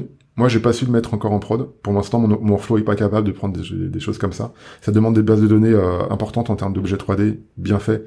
Et euh, moi, ma base de données est encore assez... Enfin, il y, a- beaucoup de trucs, mais euh, elle est pas suffisante pour nourrir ce genre d'univers. Et du coup, ça va plus vite de demander à un artiste 3D de fabriquer trois rues, euh, mettre euh, trois voitures et, et deux palmiers dans le champ de vision plutôt que de faire ça par IA. Mm, mm. Après, je, je suppose que dans le domaine du gaming, tu as beaucoup plus d'intérêt là-dedans. Ouais, notamment côté euh, Marvel Spider-Man, où euh, il y a des trucs de, de malades qui se sont passés. Euh, côté Ubisoft aussi. T'as des scènes, je sais pas comment ils en sorti. hein. Non, je sais pas non plus. Je- Et puis régénérer chaque nuit. Euh... La- régulièrement, je dois récupérer des bases de données de New York ou, euh, ou de grandes villes, euh, et euh, je suis confronté du coup à où je vais chercher ma donnée d'origine, comment les ma- ma- mettre des textures, euh, des matériaux dessus à peu près intelligents, Mm. et avoir un niveau, euh, un LOD qui est à peu près cohérent par rapport à mon point de vue de caméra. Ouais. Je sais pas comment ils ont fait. Level of details. Oui. Alors c'est formidable tout ça, mais c'est de la recherche. Ouais. Comment est-ce que concrètement, dans l'industrie de Comment ça se des matérialise VFX, que dans l'industrie du cinéma d'animation, alors on, on parle un peu du jeu aussi, mais là c'est une petite, petite chose un peu particulière par rapport à la tech, mais comment est-ce que concrètement ça rentre dans les workflows de studio C'est super simple, t'appelles ton TD et te le fait en deux secondes. il va te faire un bout de là. et Tu fais un ticket voilà. et c'est fait. Voilà. Non, non, non, mais je veux dire, euh, Chaque boîte fonctionne différemment, mais je pense que la meilleure façon de fonctionner, c'est quand un département recherche qui va te faire des proof of concept, et une fois que le concept est validé, tu le mets en prod. Et la partie mettre en prod, c'est un travail en soi. d'accord, mais du coup il va aller chercher, c'est donc à au, au département R&D d'aller Ouais. regarder justement ces papiers, ces softs, C'est mon point de vue personnel. C'est-à-dire que tu as des opportunités euh, euh, qui sortent en papier de recherche ou, ou pas en papier, et du coup, euh, tu le fais déjà en workflow et euh, tu, le tu, tu dois le développer à la R&D. Mais il, faut, enfin, ça, ça doit être un projet, un mini-projet, un sujet particulier. Tu sais où t'atterris, tu sais pas comment comment faire encore pour faire le- la séquence, de- enfin ton, ton voyage entre le moment où, où, tu démarres et le moment où t'atterris. Par contre, t'as as bien une target de de, de, de fête avec un Mhm. budget assigné, avec un temps euh, annuel de positionner dessus. Et du coup, tu mets des gens de la ressource RH sur un sujet pour qu'ils arrivent. euh, S'ils n'y arrivent pas, ça fait partie du deal. Ça veut pas dire qu'ils n'ont pas réussi à faire leur travail, ça veut dire qu'ils ont juste appris d'autres choses. Et parfois, une erreur est beaucoup plus riche d'enseignement que de réussir un résultat. Mais tu vois, c'est des, des mini-séquences de projet. Et euh, donc, pour moi, il faut faire une... Quand, quand tu es une boîte, Mhm. tu dois faire une roadmap sur euh, ta R&D. Et euh, dans ta roadmap, tu dois assigner des ressources. Et à ce moment-là, tes ressources, ça font uniquement ça. C'est pas un tour de, prod que tu fais de la R&D. Enfin, tu peux en faire, de- mais c'est pas la, la même chose si tu travailles euh, une semaine ou trois jours sur un truc que si tu as ton année entière à trouver comment faire euh, les meilleurs matériaux du monde euh, pour euh, euh, Mister Indestructible. On sait rien. Enfin, je, raconte n'importe quoi. mais- peu importe le sujet. Euh, moi, je sais qu'il y a pas mal de boîtes depuis 2019 qui se sont dit tiens, on va changer notre workflow et on va mettre un peu de temps réel à l'intérieur pour euh, pour afficher nos VFX. Celles qui ont réussi, c'est celles qui ont mis les moyens euh, RH derrière, R&D, tu veux dire. R&D les moyens humains, pardon. Des Ah, oui, d'accord, ok. ouais. Pour- Donc, ça veut pour dire qu'ils ont nourrir le- recruté Bah, Pour soit recruter, gonfler la R&D, so- soit travailler dit, dessus. leur TD qui était vraiment un mec axé euh, R&D. Ouais. Tu sors de la prod parce que ça marche très bien ton truc et on, est, on va mettre un, juste un, un juste un dev. on va mettre un dev à ta place parce qu'il n'y a plus besoin rien de, de rien d'inventer, il y a juste besoin de faire du, du management de, de Du support, quoi, du support. autre, ouais. Et puis ils l'ont propulsé à la R&D. Et, euh, Ouais, le c'est mec, plutôt cool. D'accord. C'est Le bon, mec, il Ninja, kiffe, il est dans tous les sens, il s'éclate, quoi. Mais je, je pense que les euh, devs qui sont capables d'innover avec des solutions euh, pratiques en prod sont aussi capables d'innover à la R&D. Ouais. c'est- Et de la même manière, là je parle de dev, mais c'est pareil pour un Infoc 3D euh, qui aurait une vision euh, un peu un peu singulière de la façon de fabriquer un matériau, ou un rendu, ou un machin, ou, ou une modé. La modélisation automatique euh, autour du generative design lié au, je sais pas moi, au, nœud de modélisation qu'on peut utiliser dans les outils, dans les DCC, c'est aussi un truc génial. Et les gens qui sont capables de penser de cette manière-là, de rationaliser une, méthode de modélisation, bah ça devient une richesse euh, hallucinante. Et si on les laisse juste à être opérateurs euh, pour fabriquer des kikis dans, dans, dans, dans une animation, c'est dommage. J'en profite d'ailleurs pour citer euh, la fabuleuse Anastasia Opara, qui est une artiste de génération procédurale comme ça. Et elle a ce truc-là, et c'est fascinant de voir Mais Moi, j'ai vu des, enfin, j'ai rencontré des gens euh, en prod Incroyable. qui fabriquaient, euh, je sais plus, des fenêtres, je crois. Ils fabriquaient, et en fait, il avait fait une méthode qui faisait toutes les fenêtres du monde. Et en trois clics, euh, il n'avait pas besoin de ce plugin, hein, en trois clics, il se faisait toutes les fenêtres du monde. En quelques, du coup, pour, pour habiller des villes, ça allait- c'était pratique, quoi. Bah, mais Tu, tu prenais le même gars, tu lui demandais de faire de- du dé- dépliage du V, il était nul. C'était horrible. non, mais c'est vrai. Mais du coup, alors, ça- ce qui veut dire qu'on se bat parce que les, les, les recherches, pour moi, excusez-moi, hein, je, je suis un peu, je suis un peu neuneux, mais les recherches, c'est quoi? Qu'est-ce qui ressort d'un papier de recherche? C'est des algorithmes, c'est des formules mathématiques, c'est des, des plugins, c'est... Euh, euh, Bah, la recherche fondamentale en physique, dans l'optique, euh, ou dans l'infographie, enfin dans, ouais, dans l'infographie, euh, ça va te donner des solutions pratiques pour fabriquer des pixels, des images, Ouais, basées sur des algorithmes. Et donc des maths. Genre du ray tracing sans Metropolis, c'est un peu dur quand même. Metropolis, c'est euh, une méthode de calcul, euh, c'est des maths, bref, on s'en fout. Oui, moi, j'avais le film de- mais ça a été développé euh, au 1900. moment du projet Manhattan pour, pour, pour, pour calculer euh, les répercussions de- des grosses bombes euh, qui tuent plein de gens. Et Ah oui, euh, à la fin, c'est utilisé dans des moteurs de rendu pour, euh, pour, pour fabriquer des images. C'est génial. Waouh. D'accord. Donc là, c'est l'armée qui arrive jusqu'à l'image de synthèse? Euh, tu sais que l'armée fait des moteurs de rendu euh, qui, Ah ne ouais regardent- qui ne qui sont pas dans le domaine du visible, mais pour prédire euh, des, des, des, des simulations de mouvements de missiles, enfin de déplacements de missiles. euh, Ils ont leur branche Houdini à eux. Non, non, mais c'est des, c'est des domaines de recherche qui sont applicables à plein de trucs. La, la, des trucs qu'on a trouvés en, en CGI, enfin, en- dans le domaine de, dans notre domaine, pardon, euh, sont réutilisés dans le domaine médical pour, euh, pour isoler des, euh, des cellules cancéreuses de manière beaucoup plus rapide. Ok, avec, wow. euh, des trucs de malades qui sont réutilisés. Et d'où l'intérêt de faire un papier de recherche. C'est-à-dire que tu trouves un truc, T'as l'impression que c'est un peu naze parce que c'est un truc que t'as trouvé comme ça, t'as expliqué comment ça marche. Les pairs ont dit ouais d'accord, personne l'a trouvé avant toi, Euh, du coup c'est publiable. Et c'est réutilisé deux ans après, dix ans après, cent ans après, en mode bah ouais, ça c'est une technique de malade de ouf. euh, Grâce Ouais. à ça, Ah, c'est pas bête euh, cette approche. grâce cool, à ça, je fais un outil pratique. Alors là, dans le domaine du numérique, ça va être un logiciel ou un service ou un machin. Mais euh, du coup, ça, rede- ça en devient une, réalité économique et du coup, ça fait vivre des gens parce qu'ils travaillent dessus, blabla. D'accord, donc ça peut être quelque chose qui va, euh, euh, comment dire, euh, une, méthode de calcul, une méthode de, de, de séparation de couleurs, j'en sais rien, et qui, euh, qui n'est pas forcément axée sur une, euh, une industrie, une, Ouais, euh, c'est fondamental. C'est ça. C'est-à-dire que le, le, le, le- le docteur en recherche qui va trouver comment on fait de la simulation de fluide euh, et d'élastomère à l'intérieur d'un moteur 3D temps réel, euh, là sur le coup on va trouver son exemple rigolo parce que ça bouge dans tous les sens, mais on va bien se demander mais à quoi ça sert C'est ça. Jusqu'au jour où, je sais pas, t'as Il y a quelques motion grapheurs qui vont s'amuser avec et qui vont faire des trucs complètement ouf. prochain film de Spider-Man, bah, le, le fluide qui sort de, de son corps là, Ouais. euh, ça va être tout chelou et ça va prendre une forme toute bizarre et vachement bien réalisée parce que ce papier de recherche est sorti et du coup, euh, et du coup D'accord. il Alors, Et on va utiliser ces calculs, on va, on va, on va utiliser cette méthode-là pour pouvoir calculer telle ou telle chose dans Houdini, dans machin, dans truc, euh, dans Bah, quel. RGB, euh, ça date de 1931. C'est pas, ouais, c'est pas un papier de recherche, c'est un conglomérat qui a choisi euh, la méthode de... Mais bon, oui, tu vois, tu as des trucs hyper anciens qui, qui repopent comme ça dans, dans, dans des choses actuelles parce que, parce que ça a été publié. D'accord. Et moi, j'ai une petite question par rapport à ça. Du coup, je, c'est assez certainement codite de ma part, mais est-ce que c'est légal d'adapter un papier comme ça qu'on trouve sur Internet ou autre? Ça dépend des pays. Ça dépend des pays, ouais, ça Euh, dépend de où ça vient. Ouais, ça dépend vraiment des pays. Il y a des pays, euh, ils s'en foutent, ils prennent ce qu'ils veulent et puis voilà, ils font des outils.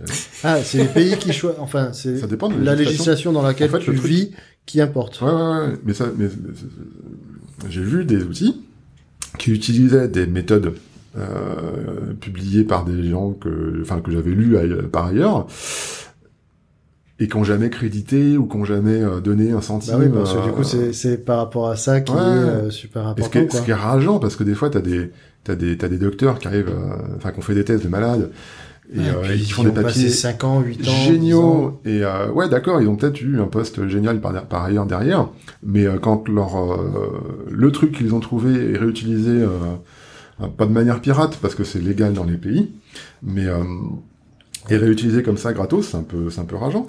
Donc il n'y a pas de droit d'auteur en fait. Alors ça dépend, ça dépend de qui tu es, où tu te trouves, pour quelle industrie tu travailles. euh, Il y a la, Et pourtant c'est un papier de recherche. et enfin, là, la législation du pays. Bah, t'as des, D'accord. t'as des pays, euh, à partir du moment où c'est trouvable sur Internet, euh, C'est bon. c'est bon, tu peux l'utiliser sans trop de problèmes. Oui, D'accord. parce que J'ai Après- l'impression que les Français sont généreux de ce côté-là, justement, non? Moi, je vois Ouais, beaucoup c'est de papiers qui sont plus ou moins publics. euh, Ouais, parce que avant les papiers étaient publiés dans des revues spé- spécialisées, du coup Ouais. tu devais acheter machin.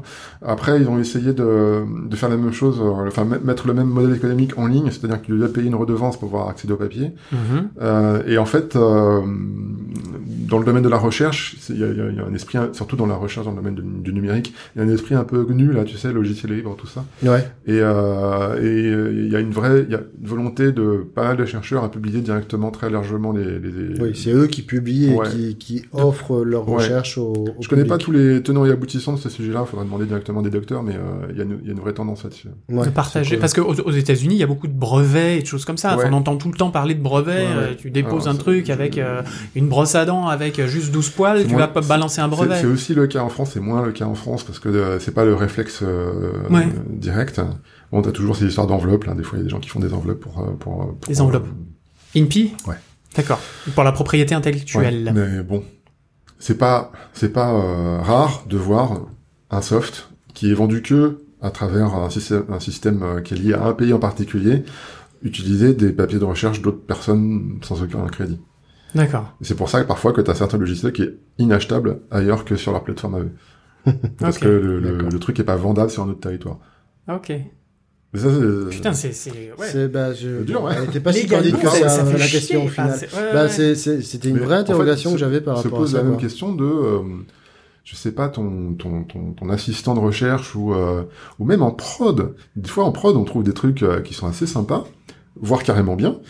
Euh, c'est pas du tout pour dénigrer la prod que je dis ça, mais euh, t'as le ton pote de galère où t'as euh, t'as fait quelques nuits blanches avec euh, pour pour déployer un truc qui qui sort parce qu'il se fait tège ou parce qu'il a envie de travailler à Montpellier plutôt qu'à Paris et euh, et qui redéploie la solution que vous avez trouvée ensemble Mhm. t'as pas déposé de brevet, bah ma cache quoi. t'es- Tu vas dans le baba. En plus, dans le domaine du logiciel, euh, c'est un peu particulier un brevet. C'est euh, il faut, c'est- c'est la méthode que tu dois déposer et pas euh, et pas le code en lui-même.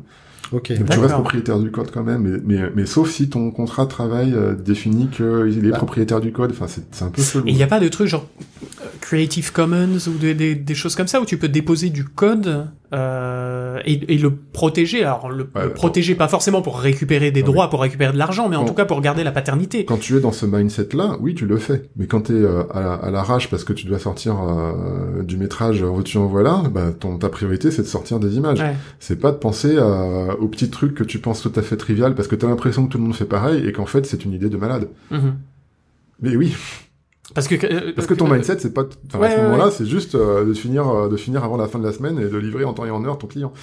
Parce que quelque part, c'est aussi quand tu es euh, développeur ou quoi, enfin ou, ou- ou docteur en recherche ou quoi. Enfin, tu- je veux dire, tu es, euh, euh, t'as- t'as envie d'avoir ça sur ton CV. Enfin, je veux dire, d'avoir cette paternité. C'est c'est toi qui l'as trouvé. Enfin, t'as passé genre Payé trois en ans. visibilité. Oui, non, mais c'est ça. non, mais ne, ne- ne serait-ce que dire oui, j'ai mon papier de recherche et en plus, regardez, le code est là et j'ai mon nom dessus. Enfin, je veux dire, voilà, c'est pas avoir, pour avoir des faire, euh, signatures sur des publications, c'est un truc intéressant quand tu essaies d'avoir un certain nombre de diplômes. ouais. Euh, participer à certaines prods et pouvoir déclarer ça dans, son- dans ton CV, c'est aussi intéressant quand tu essaies de d'aller dans certaines boîtes qui demandent de, de regarder très précisément euh, ce que tu as fait par le passé. Et plus tu vieillis, plus ça- plus c'est essentiel. Euh, maintenant, bon, effectivement, quand tu sors de l'école et, euh, et que tu as la chance de travailler euh, un petit peu avec quelqu'un qui est génial et qui trouve un truc avec lui, bah, tu penses à ce moment-là, je suis désolé, tu penses pas à dire euh, ouais j'existe. Mais c'est- Euh, c'est- mais je suis passé par là aussi. Il y a- de mes images qui ont été publiées euh, encore très récemment euh, et que j'ai vu par hasard. euh, et je suis juste dégoûté qu'on les utilise sans citer mon nom. euh, C'est- juste une réalité. Quoi. Et euh, bon. D'accord. C'est pareil pour les gens qui, qui sont à la maison des artistes et qui, euh, qui fabriquent des images directement et, euh, et qui ont cédé tous les droits et, et qui sont pas payés alors que l'image est toujours ont cédé utilisée les droits. ans Oui, après. mais ils ont signé un papier comme quoi ils cédaient les, droits quelque part, Et, non? et quand t'es freelance, c'est que tu cèdes tous tes droits avec une image, t'as l'impression que c'est que dalle, et en réalité, elle est trop bien ton image. euh. C'est comme cette histoire de, de la personne qui a designé le, la virgule de Nike. Oui. Qui n'a jamais eu euh, de, de, de reconnaissance et, euh, et tout ça. Oui, oui je, je crois qu'il il s'était passé un peu la même chose avec, si j'ai pas de conneries, avec Tetris. Le créateur de Tetris, en fait, avait euh, avait balancé euh, son, son, son jeu, c'était un russe, euh, et, et, et en fait, s'est dit bon, pff, ça marchera jamais. Et je sais plus qui s'en est emparé. Et d'un coup, il a fait non, non, mais c'est moi qui. l'a- Non, non, mais ta gueule. Non, mais si c'est moi qui. Et puis je crois qu'il y a eu un procès. Il devait y avoir un film d'ailleurs sur euh, sur Tetris, sur l'histoire de ce truc-là. Enfin bref, j'adorais un film sur Tetris qui commencerait par. Vous nous remercierez pour avoir la musique toute la journée. Euh, est-ce qu'il y a en France et dans le monde des moyens de fédérer euh, les recherches ou en tout cas les gens qui font des recherches pour euh, bah justement se, se rassembler, se, se, se, Ou même se des montrer un petit peu, voudraient- voilà, ou des curieux, se rejoindre, ou, ou ou- mis à part aller chercher sur le site de l'INRIA, sur euh, machin, mais est-ce qu'il y a euh, des, des, des, je sais pas, des colloques de, de, doc- docteurs, de, de, enfin, Un voilà, des- hub, des- un un Discord, hub, un dis- un non mais truc, voilà, t- t- euh, parce que les Discord, des machins, c'est des, je pense que c'est des, c'est des choses individuelles. Il y a un groupe Facebook qui s'appellerait euh, Docteur en. Voilà. voilà. la confrérie Bon. des docteurs. La confrérie des docteurs sur Facebook by Meta. Mais il y a- voilà, est-ce qu'il y a des, des, des choses, des associations euh, qui, Ouais, vont- ouais, qui faire tout ça? Il y a des assos à droite à gauche, hein. il y a des, des- Discord aussi, il y a des groupes Facebook aussi, tout ça. Il y a, il y a, euh, enfin, ça dépend de ce que tu cherches en fait en tant qu'utilisateur. Il y a un phénomène qui est assez, euh, qui est assez euh, factuel, c'est que euh, on fait, mo- on fait moins de communion euh, d'experts. C'est-à-dire qu'on est tous d'accord pour faire un event, boire des bières avec, euh, avec, euh, je sais pas, moi, CGY ou je sais pas quoi là. Mais, euh, bah, bien sûr. on est tous d'accord pour aller euh, au PDS tous ensemble parce que c'est une fois dans l'année ou aussi grave de temps en temps.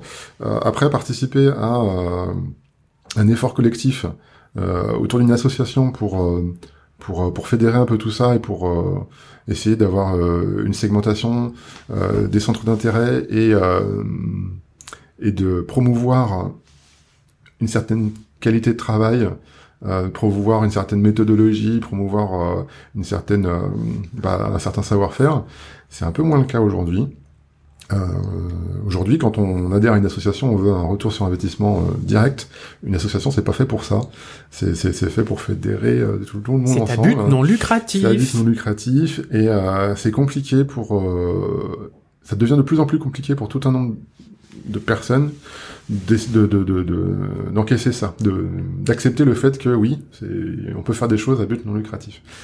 Et, Oui, puis ne, euh, ne serait-ce que partager. Enfin voilà, ouais. tu, tu parlais de partage, tu parlais de choses comme ça. bah, Enfin, c'est- le- Ouais, à travers l'éducation. le L'éducation aussi, partage, c'est pas juste, important. je mets ça à disposition, démerdez-vous. C'est aussi, on va se rencontrer, on De- va euh, regarder. Alors voilà, et, et, et du coup de rencontrer d'autres personnes et d'un coup deux euh, docteurs qui ne se, se seraient jamais rencontrés d'une autre manière ou en tout cas beaucoup plus Ouais. compliquée, euh, d'un coup se disent ah mais tu travailles là-dessus? Ah bah attends on va peut-être faire un, un, un troisième ah truc chacun son Un truc vrai et puis truc synergique. fusion et a- après voilà non mais et, et- et faire un truc formidable on, on est quand même dans un marché de niche, tout le monde se connaît, grosso modo. Oui, C'est- ouais. Assez rare de de, de- Ouais. de, de pas au moins connaître euh, un nom ou une thèse, machin. Euh, c'est un peu plus compliqué dans le domaine de la prod, ça forcément. hein. tu peux avoir un infoc euh, qui travaille sur, je sais pas, moi, Substance et euh, ZBrush, qui rencontre un autre infoc qui travaille avec le même logiciel, qui n'ont pas la même méthode, ils se rencontrent, ils boivent des bières ensemble, ils font ah ouais, en fait c'est cool. Il y a quelque chose à faire de différent. Euh, tu citais un truc à l'instant qui était vachement intéressant, Bibi. L'éducation là, tu, dis- Ouais. tu disais ça à l'instant. En fait, euh, les écoles, alors je parle pas des, euh, des universités, mais les écoles qui font de l'enseignement dans le domaine de, euh, du computer graphics, là, du CGI, elles apprennent pas aux élèves quel est le tissu industriel et économique en France dans ce domaine-là. Elles n'apprennent pas toujours, pas toutes les écoles, mais pas toujours, euh, que oui, effectivement, euh, on peut se mettre en groupe sur un sujet en dehors du taf pour en parler euh, autrement. elles ne elles n'apprennent pas aux élèves de devenir volontaires dans une association pour aider à fabriquer un événement, ou très peu, pas toutes les écoles évidemment. Malheureusement, on a pas mal d'écoles qui font juste des suites de tutoriels. Et je trouve ça euh, vraiment dommage. Si c'est, en fait, c'est plus que vraiment dommage. C'est dégueulasse. T'as payé 1000 Ouais. balles une école pour suivre des tutoriels que tu pourrais trouver Oui, c'est gratos. c'est euh, rarement accessible en plus ce genre d'école, Ouais, ouais, trucs comme ça. c'est- ouais, ça m'énerve. En plus, surtout. telle ressource sur Internet aujourd'hui qui est déjà folle. euh, Ouais, et t'as des, euh, et t'as des, t'as des gamins, je suis désolé, je, je les appelle des gamins, qui sortent dans le marché du travail, qui sont, qui sont euh, désemparés parce que ils ont, ils ont appris plein de choses, mais c'est pas du tout utilisable en prod. Ouais. Et du coup, euh, reçoivent euh, euh, ce moment-là de leur vie comme une forme de déclassement parce que du jour au lendemain, euh, ils doivent soit changer de métier, soit faire un truc qu'ils n'avaient pas du tout prévu. Euh, c'est- compliqué quand même à vivre, Ouais. hein. surtout quand tu t'es galéré à, à te stresser la nouille pour finir un film d'animation en temps et en heure ou finir un Mm. truc. enfin, des fois, t'as des écoles qui font des projets complètement blanches, fous. Ou des trucs comme ça. Ou des- des, nuits blanches aussi oui, qui se passent. Des, des choses comme ça où tu, tu n'as pas, pas mis du tien. Ouais. Et, Et- du coup, tu as mis de ta personne. Pour le coup, vrai t'as appris, euh, t'as appris euh, the hard way, quoi. Ouais, c'est ça, ouais. Tu- le, la truc, le truc que t'as appris, c'est que quand, quand- tu le veux, quand tu, quand tu donnes de l'effort, bah, t'as, Mm. t'as le fruit de ton travail. Alors, il y a un truc qui commence à, à se faire, et bon, moi, ça me, ça m'agace un petit peu parce que euh, c'est plus difficile après pour les associations d'avoir les, les droits sur, euh, sur la, la diffusion de certains métrages, mais t'as, t'as des écoles qui permettent aux élèves de diffuser leurs euh, courts-métrages sur des plateformes de VOD Ok. et euh, du coup récupère les droits. Et quand une boîte euh, récupère des droits, bah du coup il n'y a plus aucune association qui est capable de le diffuser, donc je suis un peu déçu. Appel à toutes ces boîtes de publication qui nous empêchent de diffuser des films euh, d'étudiants. Euh, si vous voulez faire ça gratos pour les assos, euh, je suis chaud. hein. Euh, donc tu vois, t'as un...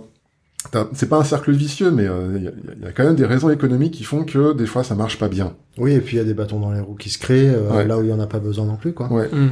Et puis sinon, t'as as aussi toutes ces associations, associations de, de, de, de chercheurs. Je pense à la FIG, à la FRV, euh, dont les dont certains financements disparaissent parce que c'est plus dans l'air du temps pour euh, des agences un peu plus euh, un peu plus euh, euh, comment dirais-je pas importantes mais euh, d'autres associations qui les qui les gèrent de, de près de loin.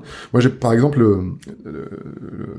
cet exemple qui m'a touché particulièrement, c'est le GT rendu qui était organisé par la FIG qui était euh, traditionnellement dans une université à Paris et pas cofinancé mais pas loin par par le CNRS et aujourd'hui c'est plus compliqué parce qu'ils ont décidé que c'était plus comme ça que ça devait fonctionner. Et oui, je trouve ça nul parce que bon, bah, j'étais rendu, c'est le groupe de travail sur le rendu. Euh, on avait euh, deux, deux jours ou un jour euh, avec des chercheurs euh, sur Paris pour discuter rendu euh, un peu euh, un peu technique. Bah, euh, voilà, il va falloir va falloir faire autrement et Vous avez un Discord pour ça? Bon bah voilà, c'est Ouais, bon. Non mais voilà. ouais. Euh, non non, ouais, d'accord. C'est pas cool, En plus, le truc, le truc, ouais, en même temps, t'as euh, Al- Allegorithmic qui se fait racheter par Adobe, et du coup, t'as plein de chercheurs super cool qui euh, qui changent un petit peu de d'orientation. Enfin, en tout cas, leur, leur, leur intérêt, leur priorité, c'est plus tout- c'est plus forcément euh, les mêmes. Et euh, on se demande où ils sont tous ces chercheurs. Et oui, ils sont dans des solutions propriétaires et ils sont plus dans de la recherche et dans, Et dans en du temps, partage. j'ai envie de dire chais parce que euh, non mais si Quelle si, violence. si la France a pas euh, est pas capable de donner suffisamment de thunes à un chercheur pour le garder euh, pour le garder proprement, euh, bah c'est normal qu'il parte euh, chercher un salaire et une vie plus clémente ailleurs. Ouais. C'est dommage, mais bon, la vie quoi. Mais c'est ouais, ouais, ouais, c'est une conséquence de, euh, de, de, ce- de, de cet état d'esprit. Qu'est-ce que tu penses qu'il faudrait pour que ça change? Pour qu'il y ait justement, enfin voilà, que, que... Honnêtement, je pense qu'il y a un problème de génération. Là. Je pense que les hum, méthodes de communication et les habitudes des gens qui décident, euh, ça, ça- ça a changé trop vite et du coup, il, ça marche plus. Il y a un truc qui marche pas là. Et euh, d'un côté, t'as des t'as des boomers ou des, des vieux, des, comme moi, des gens qui ont des cheveux gris, euh, Je vois pas de quoi tu parles. et qui décident, qui qui comprennent plus les néophytes, Ouais. ou en tout cas qui ne comprennent plus les jeunes, avec, avec des Les guillemets, jeunes, les oui. jeunes, ça.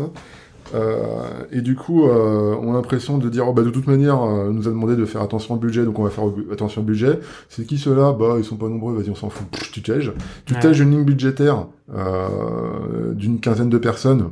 Ok, ça te paraît trivial, euh, parce que tu gères des trucs euh, super importants, mais en réalité, t'as juste coupé euh, les ressources pour faire des événements sympas, ou pour, euh, ou pour euh, dynamiser un domaine d'activité qui, est, euh, qui est pertinent, puisque une ce sont des réalités économiques pour pas mal de boîtes et, et énormément de personnes. Je sais pas combien on est en tout euh, dans le domaine en France, mais euh, on a dépassé les 10K, je crois. Euh, Ok, wow. Ouais, on était autour de 8000 euh, il y, a, il y a 4 ans. Là. Ah, il y a du monde, hein. Enfin, il y a du monde. Après, il y a un turnover qui est pas mal, notamment chez, chez les opérateurs. Parce que voilà, réalité économique aussi, il y a un moment donné où euh, bah, quand tu as envie d'acheter un appart et que tu as des gamins et, du coup euh, voilà, et tu, tu, tu, travailles plus à la piche comme avant, t'as pas envie de faire des nuits blanches parce que t'en fais déjà. Et du coup, tu te poses réellement la question est-ce que je décide de continuer à travailler pour une boîte de VFX euh, où c'est absolument génial, j'adore ce que je fais, je suis hyper compétent, ou est-ce que tu prends un petit taf euh, avec le même niveau de salaire, mais euh, tu finis à 18h, tu fermes le laptop et c'est bon quoi. Waouh. Ça, ça, ça pose la question. Ouais, c'est vrai pour que pas c'est- mal de gens. Je pense que c'est une émission entière d'ailleurs qu'on pourrait faire Mm. là-dessus parce que c'est un sujet qui est euh, très important d'ailleurs. L'investissement. Mais je pense, mais et après, est-ce que tu penses qu'il y a vraiment besoin d'un investissement énorme à part de ton taf pour ce genre de choses, Euh, pour, pour fédérer, tu veux dire? Pour fédérer et pour, En fait, c'est enfin, tu vois, si- s'il y a hein. une association, hein, Pas Roger, hein. par Roger. oui, Roger Federer. Oui, non, pas non, c'est bon, c'est bon. spécial pour ça, là. faudrait ça. Faudrait qu'on la pense. Euh, C'était la blague à Bibi. Euh, The Baby jokes. Ne- en fait, une association, comme son nom l'indique, il faut que tu sois plusieurs. Ouais. Euh, Il faut trouver donc plusieurs personnes capables de donner un peu de leur temps personnel pour pouvoir faire l'association. Euh, et c'est quoi ce temps personnel? Bah, c'est euh, fabriquer des événements, faire des réunions. Enfin, c'est pas grand chose en soi, mais si t'es tout seul, c'est la loose. Mhm. Parce que euh, à- à- au moins, tu dois avoir un président, un trésorier et, euh, Et un et secrétaire. un secrétaire. Et euh, bien souvent, bien souvent dans les assos, en fait, le président qui fait tout. Et je suis désolé, euh, euh, on a tous un taf, on a tous une vie à côté. Euh, Plus une nuit blanche à gérer. voilà. Parfois, c'est juste impossible quand tu te retrouves tout seul dans une asso à tout, euh, parce que les gens se proposent et sont élus. Et si au final ils font rien, bah t'es en galère, quoi. Tu dois tout faire et, Mhm. et tu t'app- et tu t'as- tu t'improvises pas euh, euh, président d'une asso comme ça avec chacun des droits. Il y, a des, il y a des choses à apprendre, basiques, mais il y a des choses à apprendre. Et euh, tu peux être hyper pertinent dans ton domaine d'activité. Ça veut pas dire que tu vas être très bon à gérer un événement ou à gérer une association. C'est des, Oui, puis- des, travaux- des travails qui sont complètement différents. Bah, puis c'est un métier aussi à part entière parfois. Bah, Il y en a qui en font des métiers. Oui. Il y en a qui en font des métiers. Et puis en plus, c'est, qui- c'est, Je crois que euh, le CSC euh, est une association à la base. Donc, euh, quoi donc? je crois que le CNC est une association. Ah ouais. D'accord. Enfin, il y a plein d'assauts comme ça. hein. Je- Mais, mais euh, non, puis en plus, je veux dire, c'est, c'est quand tu t'investis dans une association en étant membre ou en étant euh, dans les dans les dans les comme tu disais dans les dans les trois euh, trois ou six d'ailleurs hein, parce qu'il y a des co-présidents co euh, machin euh, c'est effectivement un, un investissement donc il faut que tu fasses des choses mais tu n'es pas obligé de faire des choses euh, quatre heures par jour Mais non. Enfin, déjà, juste un petit peu, euh, deux heures par semaine, c'est déjà pas mal. C'est génial, même. c'est énorme déjà C'est- ouais, c'est- ouais. super. Ne serait-ce que de faire un, un visuel pour une pour une pour une newsletter ou participer, euh, je sais pas moi, à appeler euh, toutes les les salles de concert, euh, les bars pour savoir où est-ce que tu peux diffuser la 3D ou des trucs. Rien que ça, ça prend un temps qui est non compressible. Et juste aider à faire ça, c'est super cool. Euh, donc c'est une, en une fait, certaine faire- organisation L'association, mais- c'est quoi? C'est quelque part, c'est la volonté de faire société et euh, du coup de participer à, un- un objectif commun. Euh, le truc, c'est qu'il y a, euh, y a un manque de compréhension de qu'est-ce qu'une association du public, parce qu'aujourd'hui, c'est plus facile d'aller sur YouTube ou de taper des mots-clés dans Google pour avoir accès à une information que ça l'était par le passé. Mhm. Par le passé, il fallait euh, transporter euh, les vidéos 3D euh, par Betacam avec des coursiers spécifiques et signer euh, avec ton sang pour avoir accès à, à Un 2 barcode. minutes 30. euh, voilà, non mais ouais. Alors qu'aujourd'hui, tu vas sur YouTube et t'as déjà du 4K et tout va bien, merci madame. C'est passer directement l'ordinateur du, du créateur à- au spectateur. Du coup, dans ce cadre-là, ouais, c'est un peu chelou. Euh, mais faire société, c'est important. Euh, parce qu'il y a, y, a, y a déjà le côté sympa de faire, de, de communier un petit peu avec euh, des gens qui sont dans le même domaine que toi, mais euh, il y a toute cette richesse que tu peux retrouver à, à participer à quelque chose, à faire une, avoir une aventure commune sur euh, sur une thématique en particulier. C'est même beaucoup plus euh, intéressant de participer à la création d'un event que de participer à l'event lui-même, Mhm. parce que parce que t'as galéré pour chercher euh, la bonne salle, euh, le bon métrage, la bonne personne. Tu, enfin, il y a, il y a Oui, des histoires ça qui peut se être créent. Quoi. moteur, ça peut être super cool Il y a le aussi. Before, il y a l'Alfeder aussi, qui sont Ouais, toujours assez évidemment. sympas, et c'est pas forcément des, des, des trucs d'anthologie, mais euh, t'as des rencontres qui se font, t'as des amitiés qui se créent. Enfin, c'est ça- Des ça- souvenirs, des choses comme ça, au-delà, ouais. ouais, Au-delà du au-delà de juste, euh, t'as envie de- d'en savoir plus sur un domaine d'activité ou t'as envie de de briller un peu plus parce que voilà, quand tu fais un event, c'est aussi ça. hein. Tiens, d'ailleurs, par rapport à ça, parce que euh, dans les euh, auditeurs, on a des gens qui n'y connaissent rien non plus à la, à la CG ou quoi que ce soit.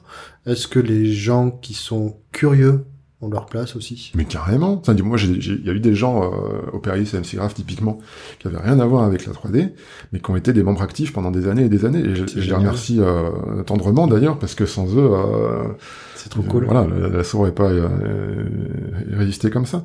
Mais euh, et ouais, tu peux juste être curieux et venir, c'est cool déjà.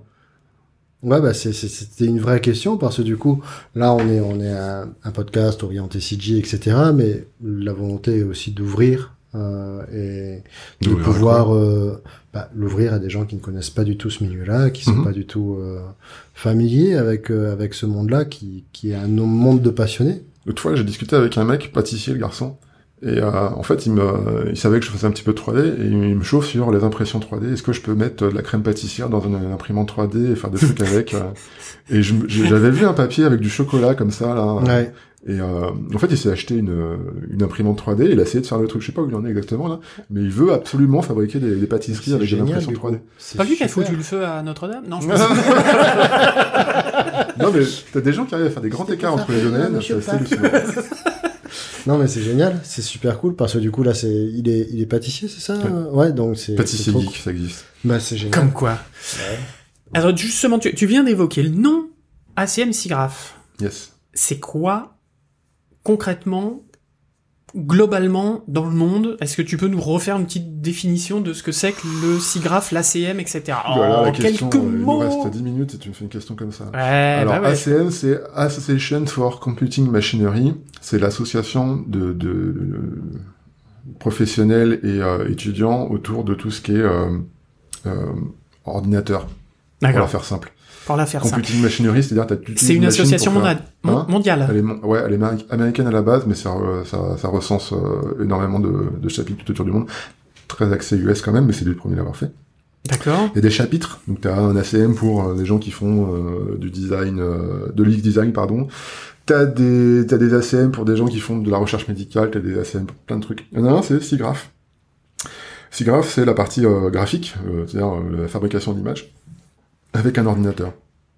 Et euh, l'ACM et ACM SIGGRAPH produit euh, euh, un événement annuel euh, qui est la grande messe avec l'Eurographics des, Ah oui. des technos qu'on utilise. C'est un pèlerinage complet pour tous les gens du milieu là. Pardon? C'est un vrai pèlerinage pour les gens du milieu Ah, c'est oui, oui, c'est un pèlerinage dans le sens où euh, tu te retrouves pour la première fois de ta vie euh, avec des euh, dizaines de milliers de personnes qui font, qui travaillent dans ton domaine, et, euh, et on te présente des trucs euh, innovants, passionnants, euh, énergisants pendant presque 3 trois, 4, trois, quatre jours en général, et puis souvent il y a un after et un before.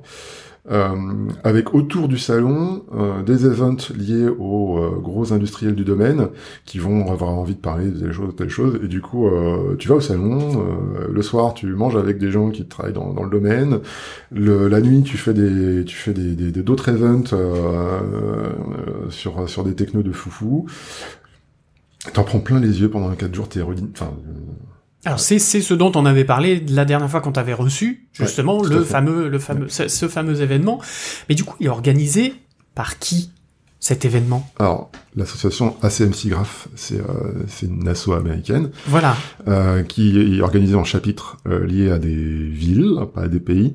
Euh, en France, on avait Paris ACMC Graph qui, euh, qui était une asso qui faisait la promotion, qui est une toute asso qui fait de la promotion euh, de l'informatique graphique au sens large.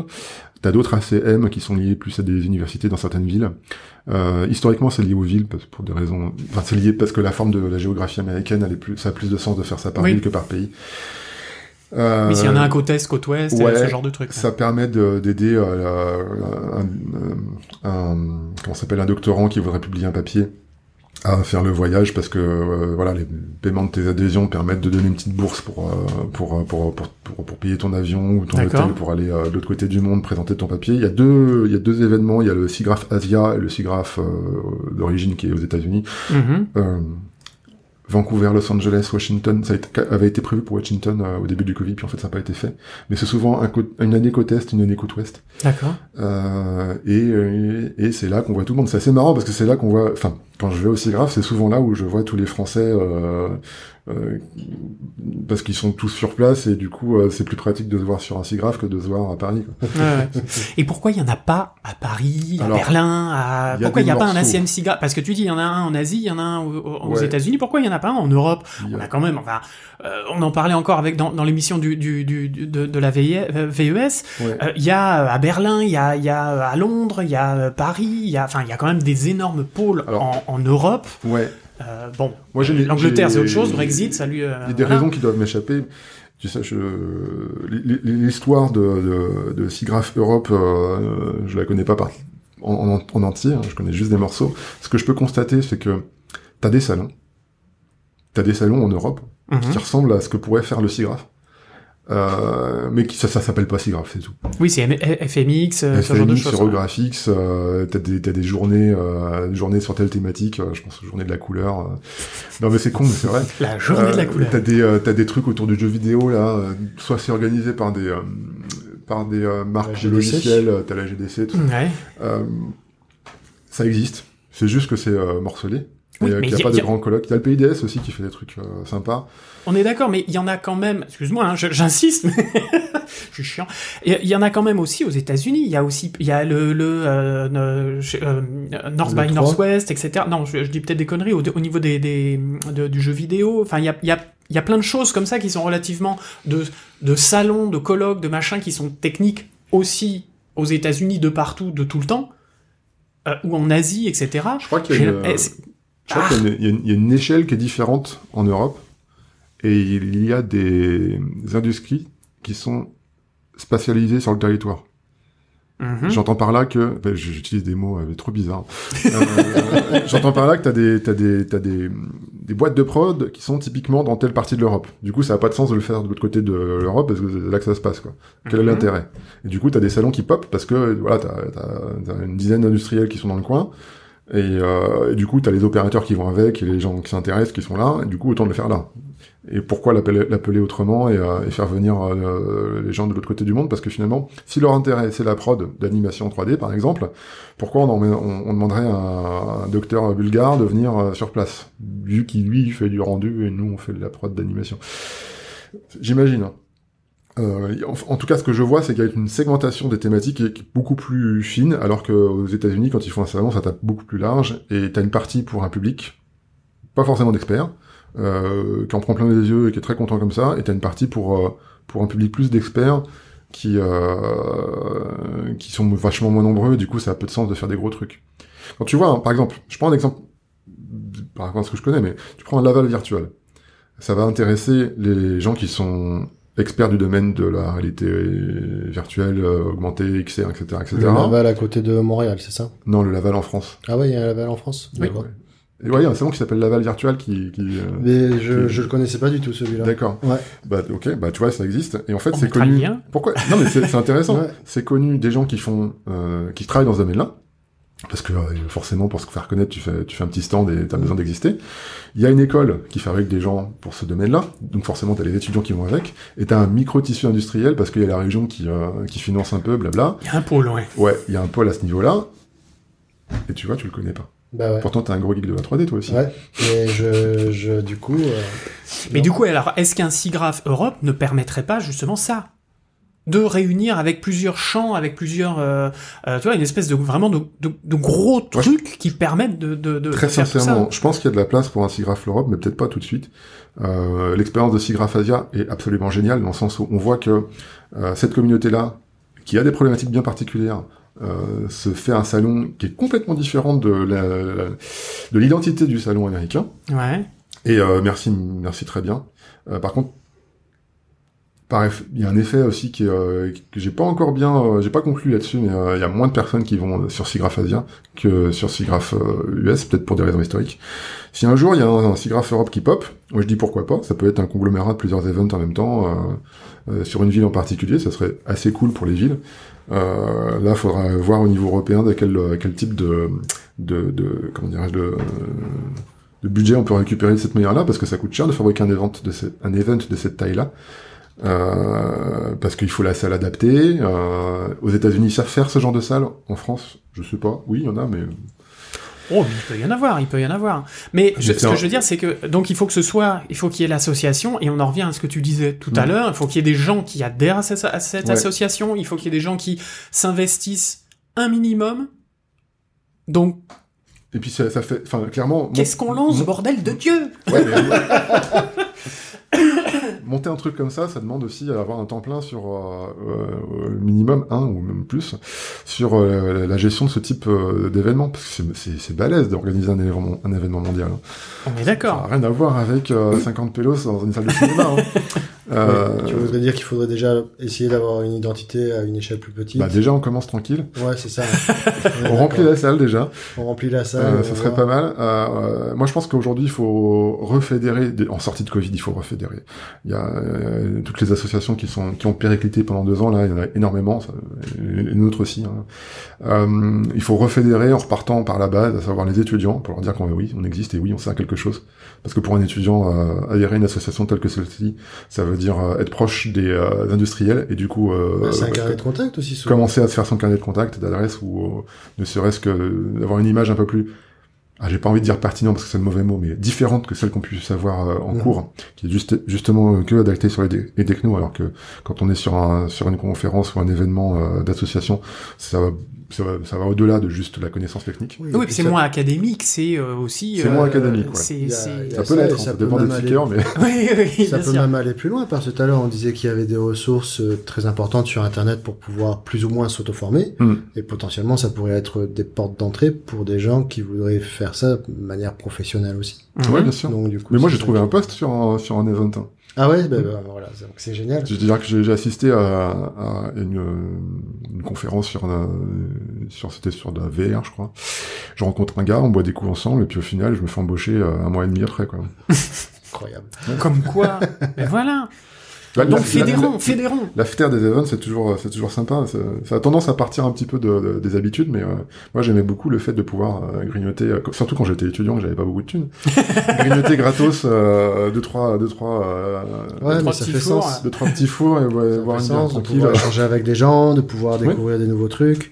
Euh, et puis, euh, et puis, euh, du coup, bah, comme je disais tout à l'heure aussi, si on arrive à potentiellement, euh, comme tu dis, fédérer, que ce soit étudiant, professionnel euh, ou euh, même, euh, bon, je dérive un peu, mais passionné ou autre, euh, il y, a, il y a plusieurs. Il y a, il y a la recherche, il y a les professionnels, il y a les étudiants. En fait, tu viens de dire un truc super intéressant. Passionné. Oui. Que tu sois étudiant, docteur ou euh, opérateur dans n'importe quel domaine, on, on reste des passionnés. Oui. Donc, à un moment donné, on, on fait ce truc-là parce que on kiffe le faire. Oui. Et t'es docteur, pourquoi? Parce que t'es curieux, parce que tu kiffes chercher. Ouais. Et notamment dans le domaine du, euh, de l'image. Oui. Euh, tu deviens animateur parce que tu kiffes l'animation et que tu kiffes faire bouger des pixels sur, euh, sur ta tablette ou ton écran. C'est non mais Et on est-ce que c'est pas mêmes, ça hein. le rôle au final, c'est de créer cette synergie avec tout- toutes ces entités, toutes ces différentes personnes qui ont de commun cette passion et des approches différentes d'un d'un même outil qui est aujourd'hui la CG, quoi? Alors, oui, ça me paraît assez évident de dire oui. Euh, historiquement, l'association Paris ACMC Graph, c'était pour promouvoir l'image de synthèse au sens Ouais. large. Euh, je pense qu'aujourd'hui, on n'a plus besoin de promouvoir l'image de synthèse au sens large, elle est partout. Mhm. Donc oui, il y a une... faut, faut se faut renouveler, faut, Faut, faut refaire des vœux, faut essayer, essayer de dépasser tout ça. Euh, moi, j'ai un parti pris qui est pas facile à, à appréhender pour moi parce que je suis, je suis- un professionnel de l'image, je suis pas un professionnel de l'event ou, euh, ou de la sociologie euh, dans le domaine de de, l'événementiel. ouais, ouais, ouais, dans le domaine de l'image. Euh, c'est comment on structure une industrie qui euh, galère à avoir des noms de métiers euh, cohérents de boîte en boîte. Euh, tout à l'heure, on parlait euh, en off, euh, qu'est-ce que ça veut dire infographiste 3D moi, et, et je disais, Ouais. mon parti pris, c'était de, di- de dire que infographiste 3D, ça veut dire ouvrier, mais juste dans un domaine en particulier. Et je, je rebondissais sur qu'est-ce que ça veut dire TD. En fait, des TD, t'en as un milliard de... Enfin, t'en as pas un milliard. T'en as énormément de formes différentes, et euh, des fois, c'est des devs, des fois, c'est... Oui. c'est autre chose, D'ailleurs, c'est c'est des devs. C'est un problème en soi parce qu'on n'arrive pas à se structurer, mais- mais- alors que bon, la prod de l'image de synthèse c'est relativement, euh, enfin il y a un pattern qui, est, qui est- qui est Il le me même dans tous a- les domaines. Il y a quoi. des Il y syndicats a plusieurs avec des noms postes aussi et des fiches descriptifs. Ouais. pourtant. Ouais, il y a ça, ça mais, c'est peu connu aussi. Tu vois que tout à l'heure, tu me posais la question, c'est quoi ton métier? J'ai mis euh, 10 minutes à l'expliquer. Oui, bah, Euh, je- oui, je parce que tu fais plein de choses. bien c'est sûr. clair que- Et rassemble. Et, rassembler tout ça, et, et, et- et essayer de donner un, un souffle sur, euh, sur l'identité de notre profession, c'est à mon avis essentiel. Bon, maintenant, il faut trouver les gens qui, se- qui ont envie de, de participer à la même, euh, au même effort commun, au même effort de groupe, et, faire, et, et de faire société, de faire association. Quoi. Fédérer. Parce qu'il y a plusieurs associations. Pourquoi Ouais. ne pas les fédérer? Et Roger? C'est une. Oh merde, tu nous fais chier.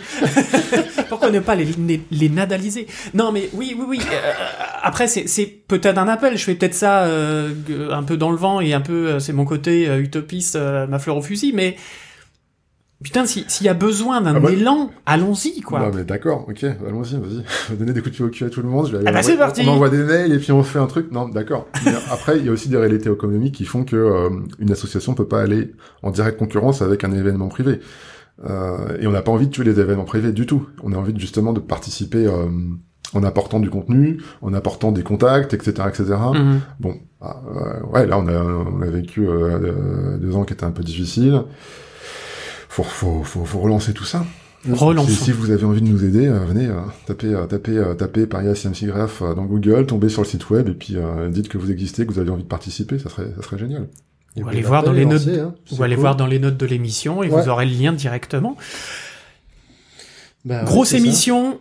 Ouais. Dernière question. Euh, je pense à, je pense à notre camarade Pez parce que c'est le genre qui, c'est le genre de question qu'il aurait posé.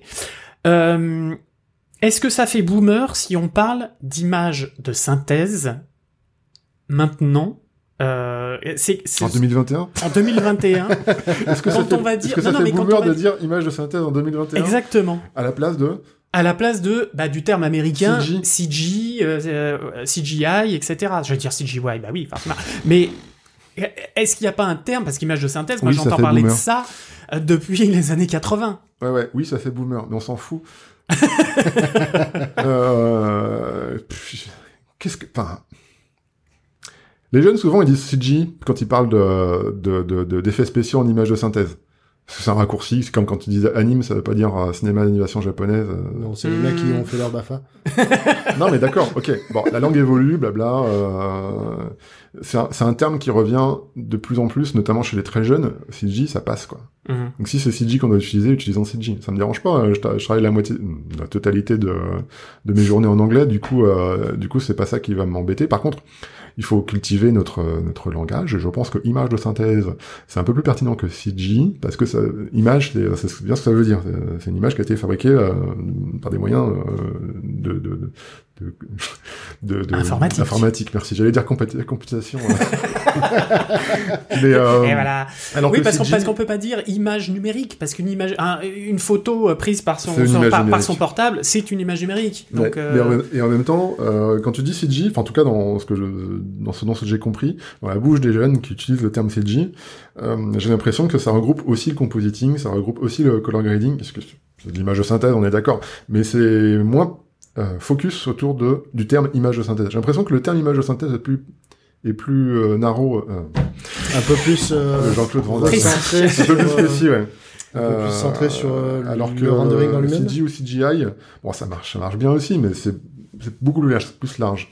bien Et, sûr. tu et après, et en même temps, j'ai envie de dire, en tout cas pour moi, il y a une notion de de médias euh, amusants, c'est-à-dire euh, soit du jeu vidéo, soit de, de- de- des effets spéciaux, soit du cinéma. Tu parles de Dans, l'entertainment dans non. T'as remarqué, j'ai voulu.